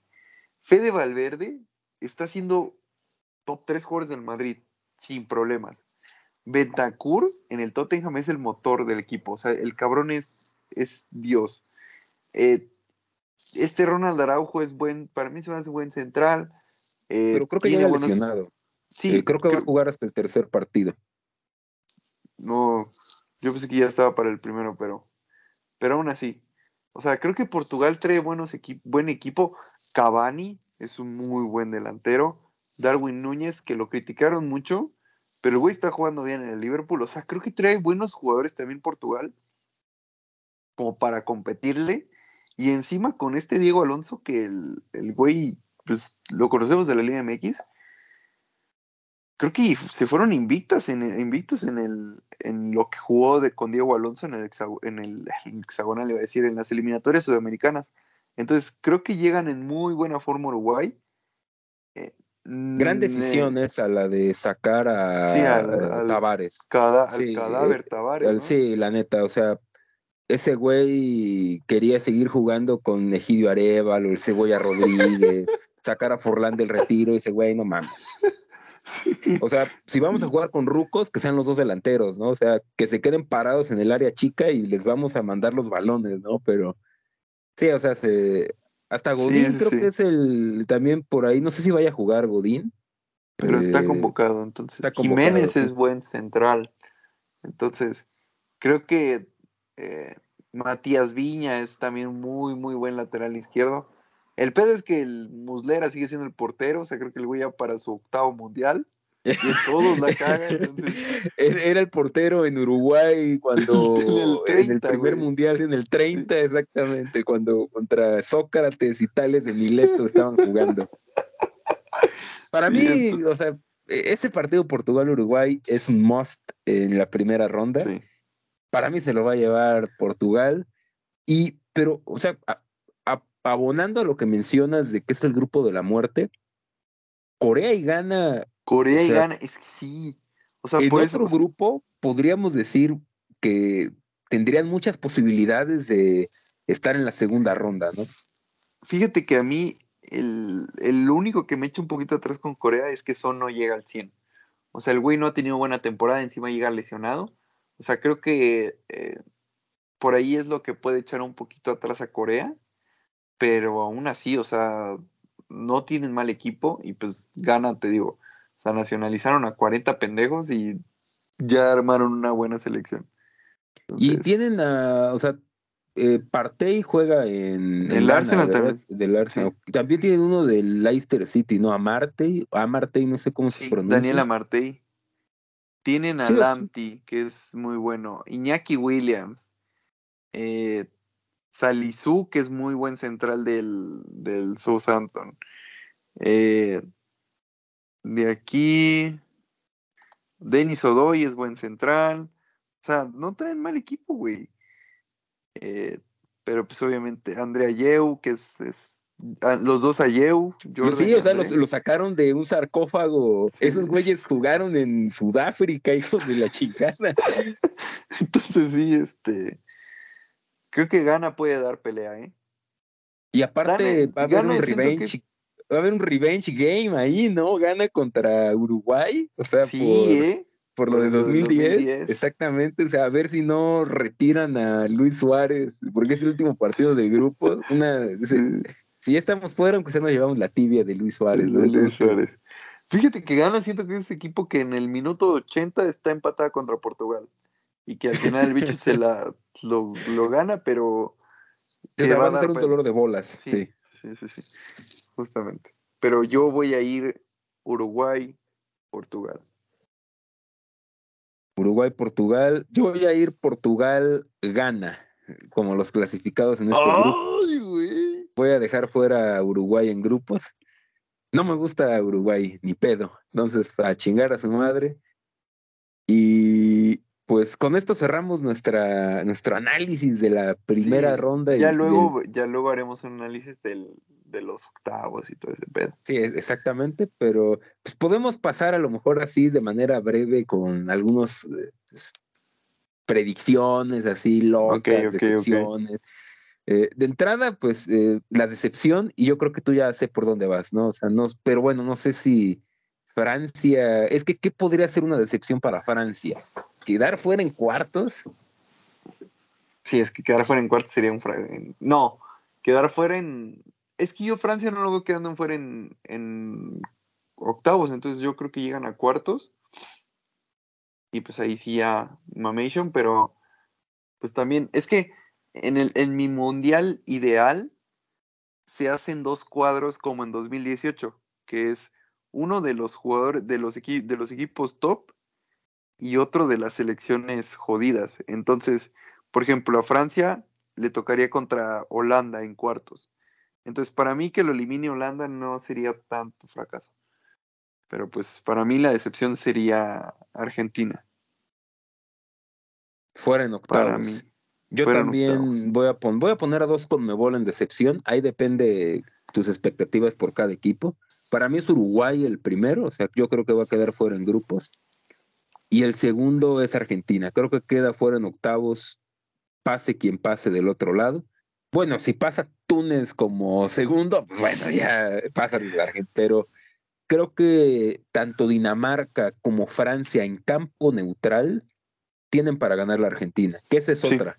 O sea, Argentina se ha visto bien en los llanos de la Conmebol, jugando en Santiago de no sé qué verga de Ferrocarril Norte contra Bolivia, pero estos equipos se han visto bien contra rivales de clase A.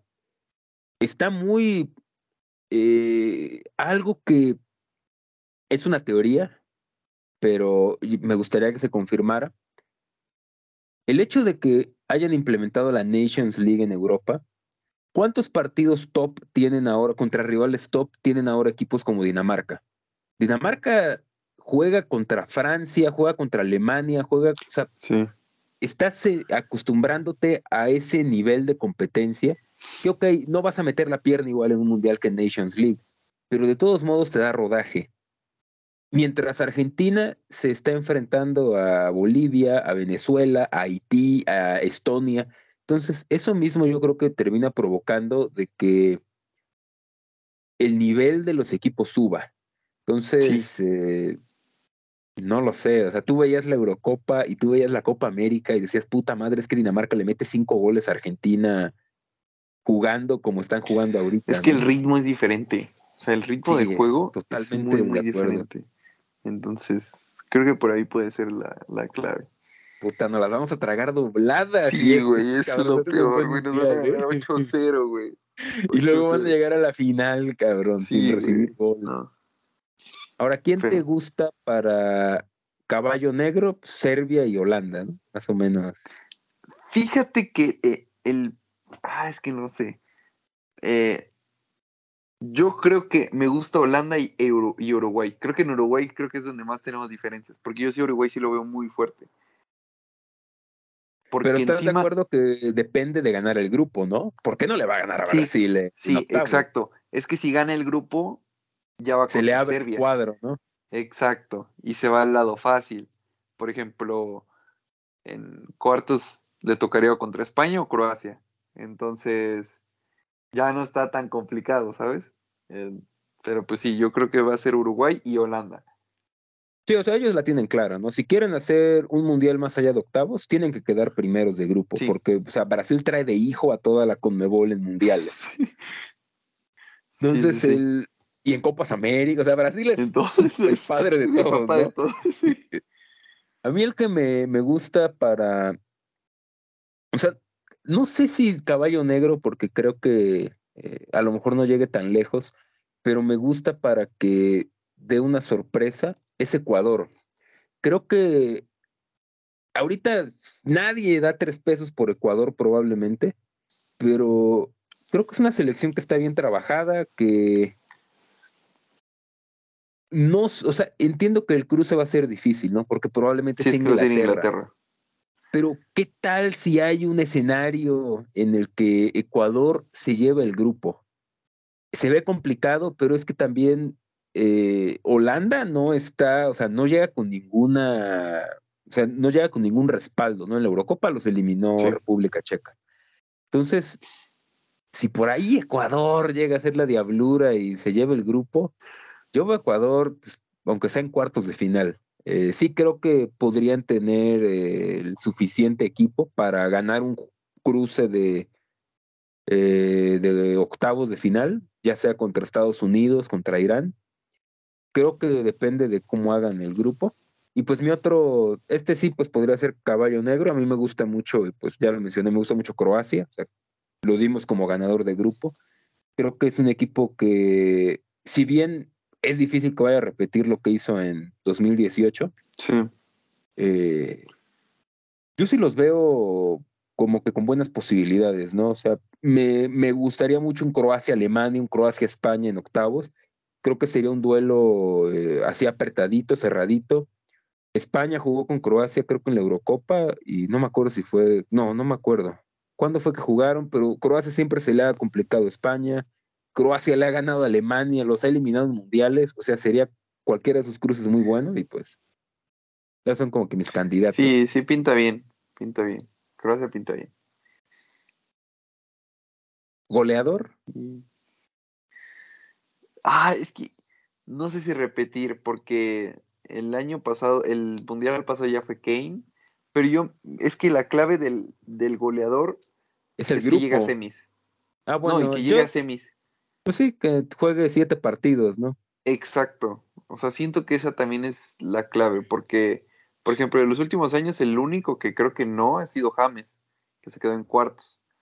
Pero también, como dices, el grupo, o sea, pues yo, pues sí, me voy a ir con Kane. Encima el güey llega a muy buen estado de forma. Para mí es clave lo que mencionas y aparte del grupo, ¿no? Porque es ahí donde se puede hinchar de goles.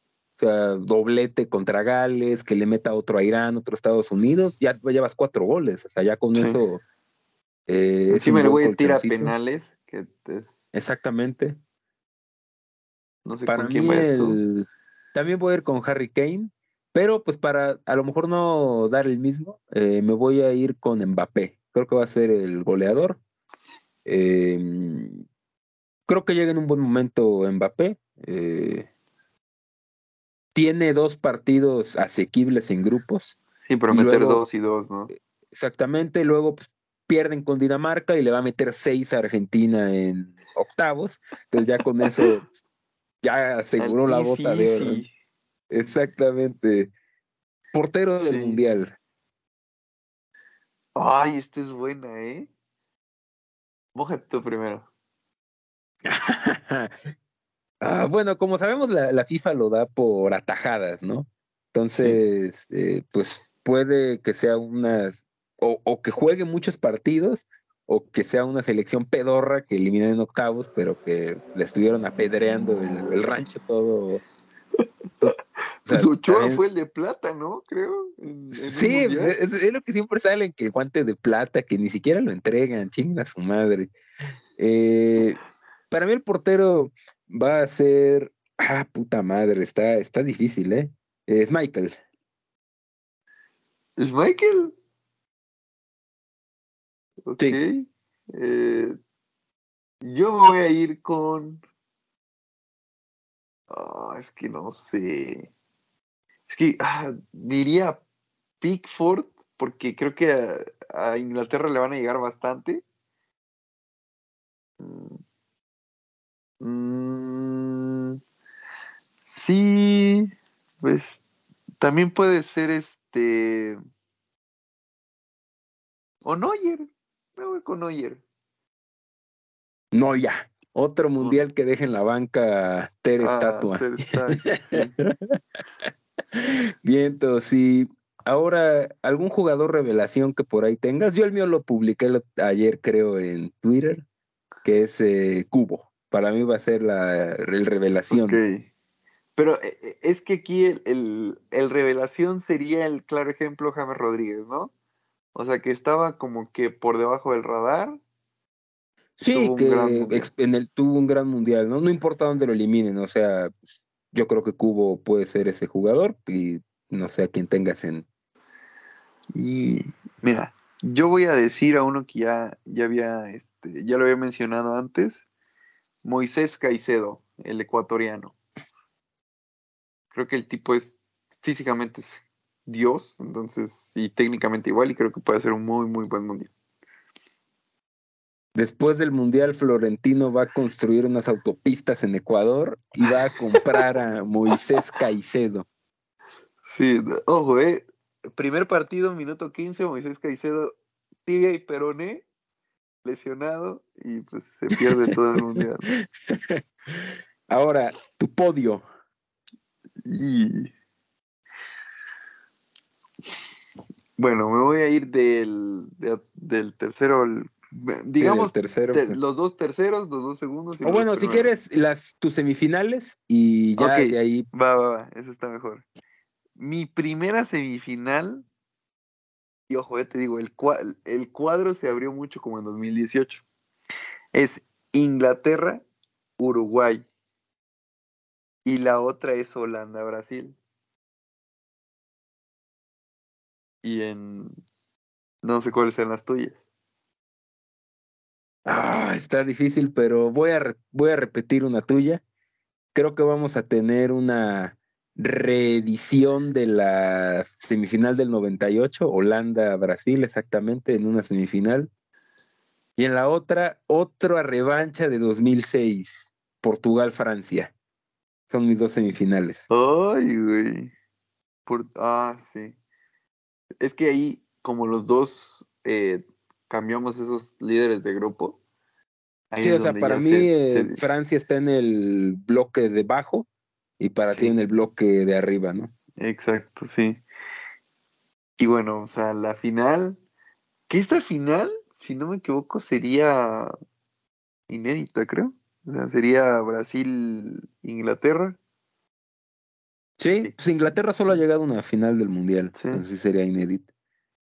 Ya, para Brasil, digo, Uruguay en semifinales, hijo de la chingada. ¿De qué estás No, yo hablando, sí estoy, cabrón? yo sí estoy vendidísimo con Uruguay, güey. O sea, es que vas a ver, güey. Esos putos, unas le meten huevos hasta a matar, güey. O sea, son la versión mejorada de los argentinos, güey. Y encima traen mucha calidad, güey. O sea, lo único que me da miedo es el pendejo de Muslera. O sea, ese es el único güey que digo. Y encima traen buenos porteros. Ojalá sea el titular este Sosa. O Rochet, El- ¿no? Rochet igual es bueno. Sí. Puede Con- ser. Lo bueno que aquí somos bien mufas, güey. Va a quedar Sí. fuera Brasil en grupos. Entonces, pasa Camerún y Suiza. Qatar Eh, campeón, güey. Yo creo que, o sea, ya diste tu final. Mi final, pues yo estoy vendido en el The Last Dance. Va a ser duelo de una colonia contra el conquistador, el imperialista contra Brasil, el Portugal. independiente, exactamente Brasil-Portugal es mi final. Lo que, lo que te digo, lo que ahorita que estaba pensando es que creo que nunca se ha dado un Inglaterra-Brasil en mundiales, ¿o sí? Ah, Sí, no, en sí, en el 2002. 66. Y en Ah, 2002, en es cierto, 2002 sí, sí. que con gol de Ronaldinho los eliminan y en el 66 Sí, también. es cierto. Y bueno, pues mi campeón es la Canariña, Brasil. Puta madre, vamos a mufar mucho a Vamos a Brasil. bufar a Brasil, güey. O sea, Brasil se va a quedar en octavos y Argentina va a ser campeón, güey. Mañana sacan un pinche escándalo de dopaje en Brasil y no van al mundial, no llevan a Chile, chingada madre. Ay, lleva la verga.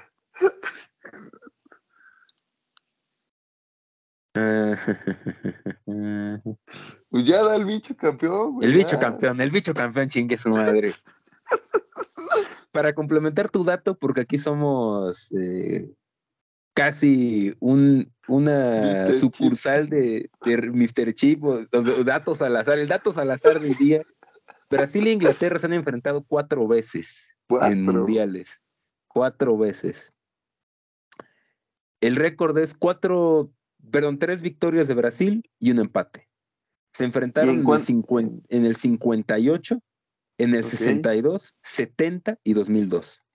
¿En el 66 no se enfrentaron? No, es en el 62. Oh. Y se enfrentaron en el en grupos en el 58. En el Oye. 62 se enfrentaron en eh, cuartos de final. En el 70 se enfrentaron en grupos y en cuartos en 2002. En los cuatro fue campeón Brasil, fue campeón Brasil. No mames, sí es cierto. Chinga tu madre. Estaría, estaría mamón, ¿eh? O sea, esa, la final tendría buen mame, ¿no? De que siempre que se enfrentaron, Brasil fue campeón. Sí, ¿eh? Ahorita me estaba dando cuenta y los cuatro fue campeón Brasil. Pero pues sí, este. Pues es que Brasil es. O sea, está muy cabrón. Además, ya tiene tiempo sin ganar un mundial, ¿no? Ya son 20 años. Entonces. ya, ya le, el, efecto ya, le, toca. Ya le toca, sí. Sí, estoy de acuerdo. De, y aparte, para mí, Brasil, el mundial que tenían que ganar era el pasado. Era el pasado. Era un equipazo, pero el pendejo de Casemiro se hizo amonestar contra México y los hicieron mierda en ese primer tiempo contra Bélgica, ¿no? Entonces creo que. Sí, sí, sí. Sí, o sea, creo que ya no va. Ya Igual es, porque ya. Se pasó de verga en ese partido. Sí, o sea, se pasó de verga Courtois, la neta. O sea, ese partido con cualquier otro portero, Brasil hubiera avanzado. y aparte, eh, Brasil creo que eh, lleva varios mundiales que. O sea, sacando su mundial que llegaron con una generación de la verga, o sea, eh, les está, tienen como que ese bloqueo mental de los cuartos, ¿no? O sea, el sí. Bélgica se les apareció el diablo, Courtois, en Sudáfrica, Brasil, luego pasan las repeticiones, Brasil le puso un baile a Holanda en el primer tiempo, hay un penal clarísimo que no marcan sobre Robinho, y se fueron ganando unos ceros, ese primer tiempo era para 3-0, y en el segundo tiempo les dan la vuelta, ¿no? Snyder se vuelve Oye, pero esa generación de Brasil no, estaba no estaba tan chida. pero arriba llevaban a Rubiño, Kaká y Luis Fabiano. O sea, Luis Fabiano ah. era un delantero normalito, pero metía goles. O sea, sí era, era un cazagoles nato. Y atrás es donde yo creo que estaban más completos, porque llevaban a Lucio, que es central del Inter, campeón de todo, con Mourinho. Eh, Julio César, Maicón, o sea, llevaban eh, ¿No fue donde se hizo expulsar el pendejo de Felipe, Felipe Melo? Sí, exactamente. Sí, sí, sí. ese, ese Brasil, para mí, esa también era para que ellos se llevaran el Mundial. No llevaban un gran equipo, pero para mi gusto jugaban bien. O sea, llevaban a Dani Alves, gran momento.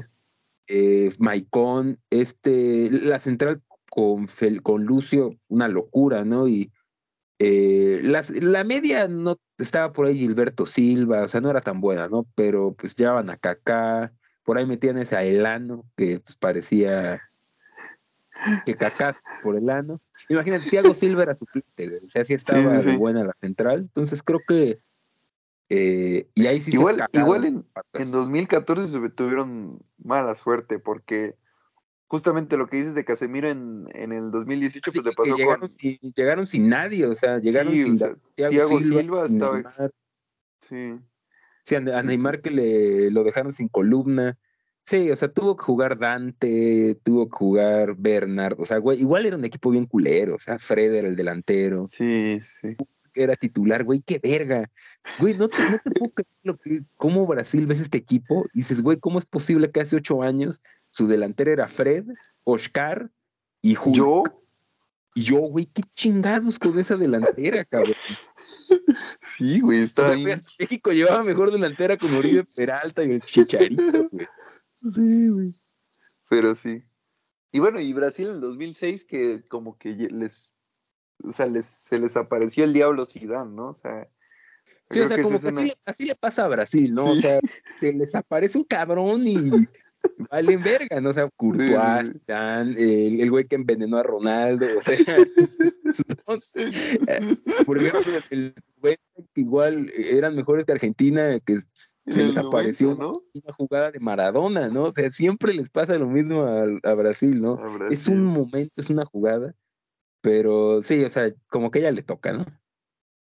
Entonces, bueno, ya, ya, ya le toca en tu predicción, o sea, vamos a tener un Brasil-Portugal en octavos, ¿no?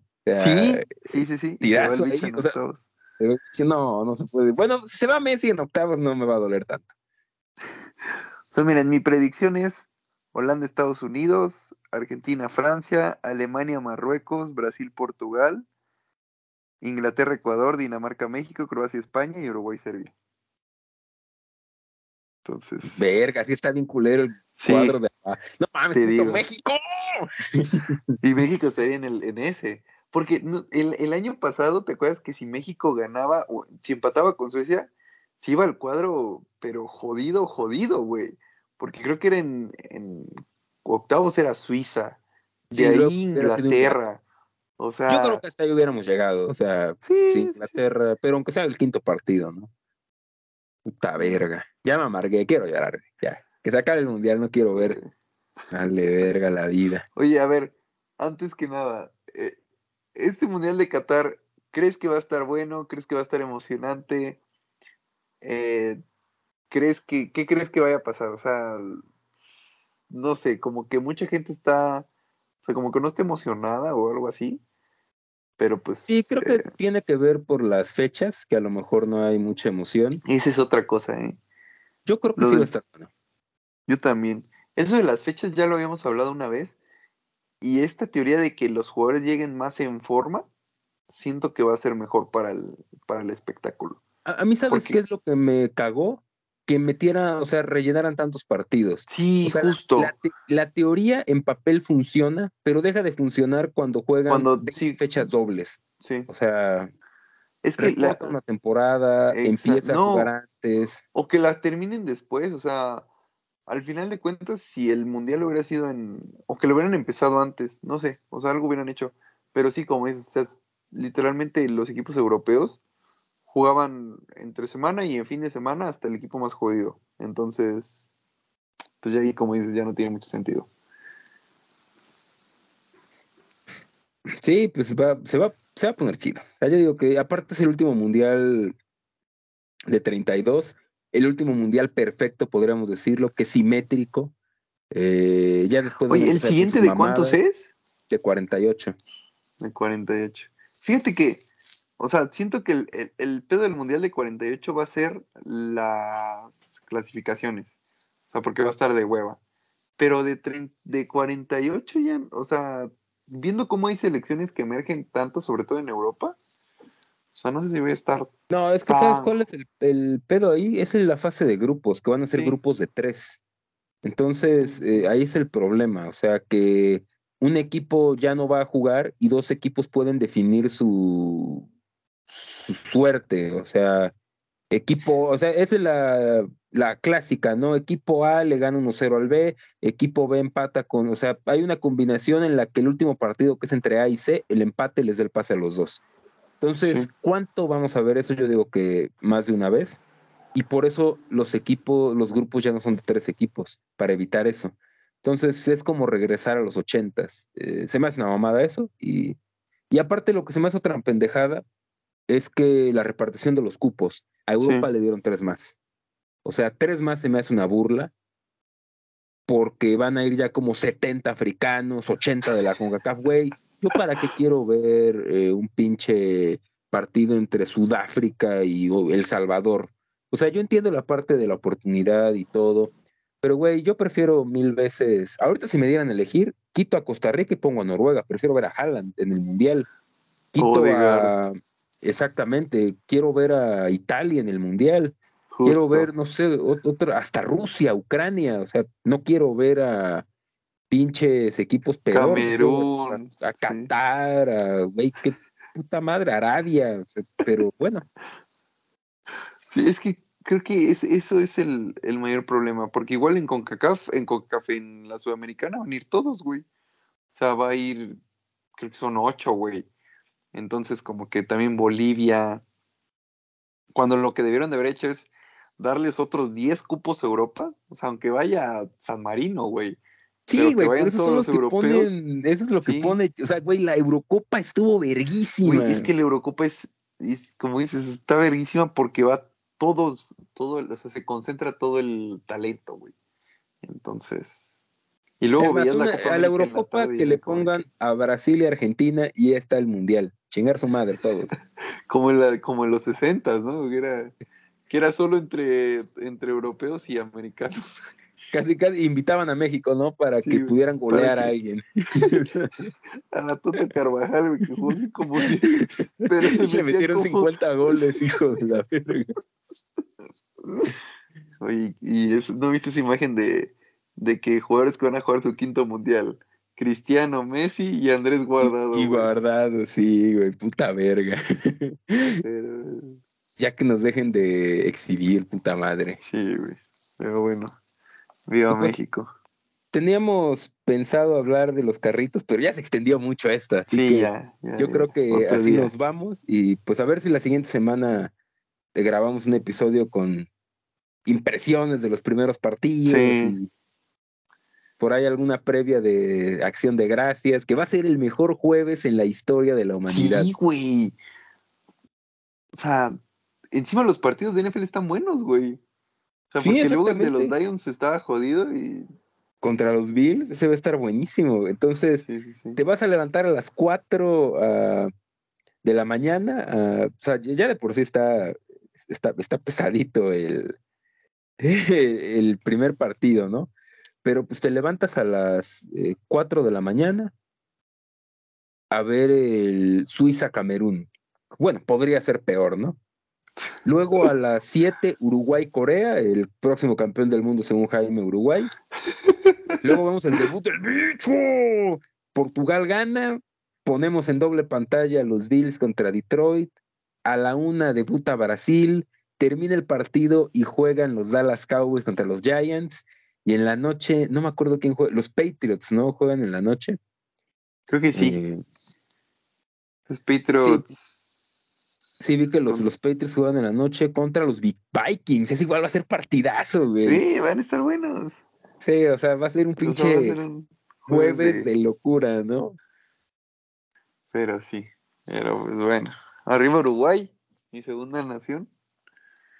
Y arriba Yo voy con el, con el comandante a muerte. Solo falta que sea una final Uruguay y este, Portugal, ¿no? se puede dar, ¿no? Porque como están en pues el mismo grupo.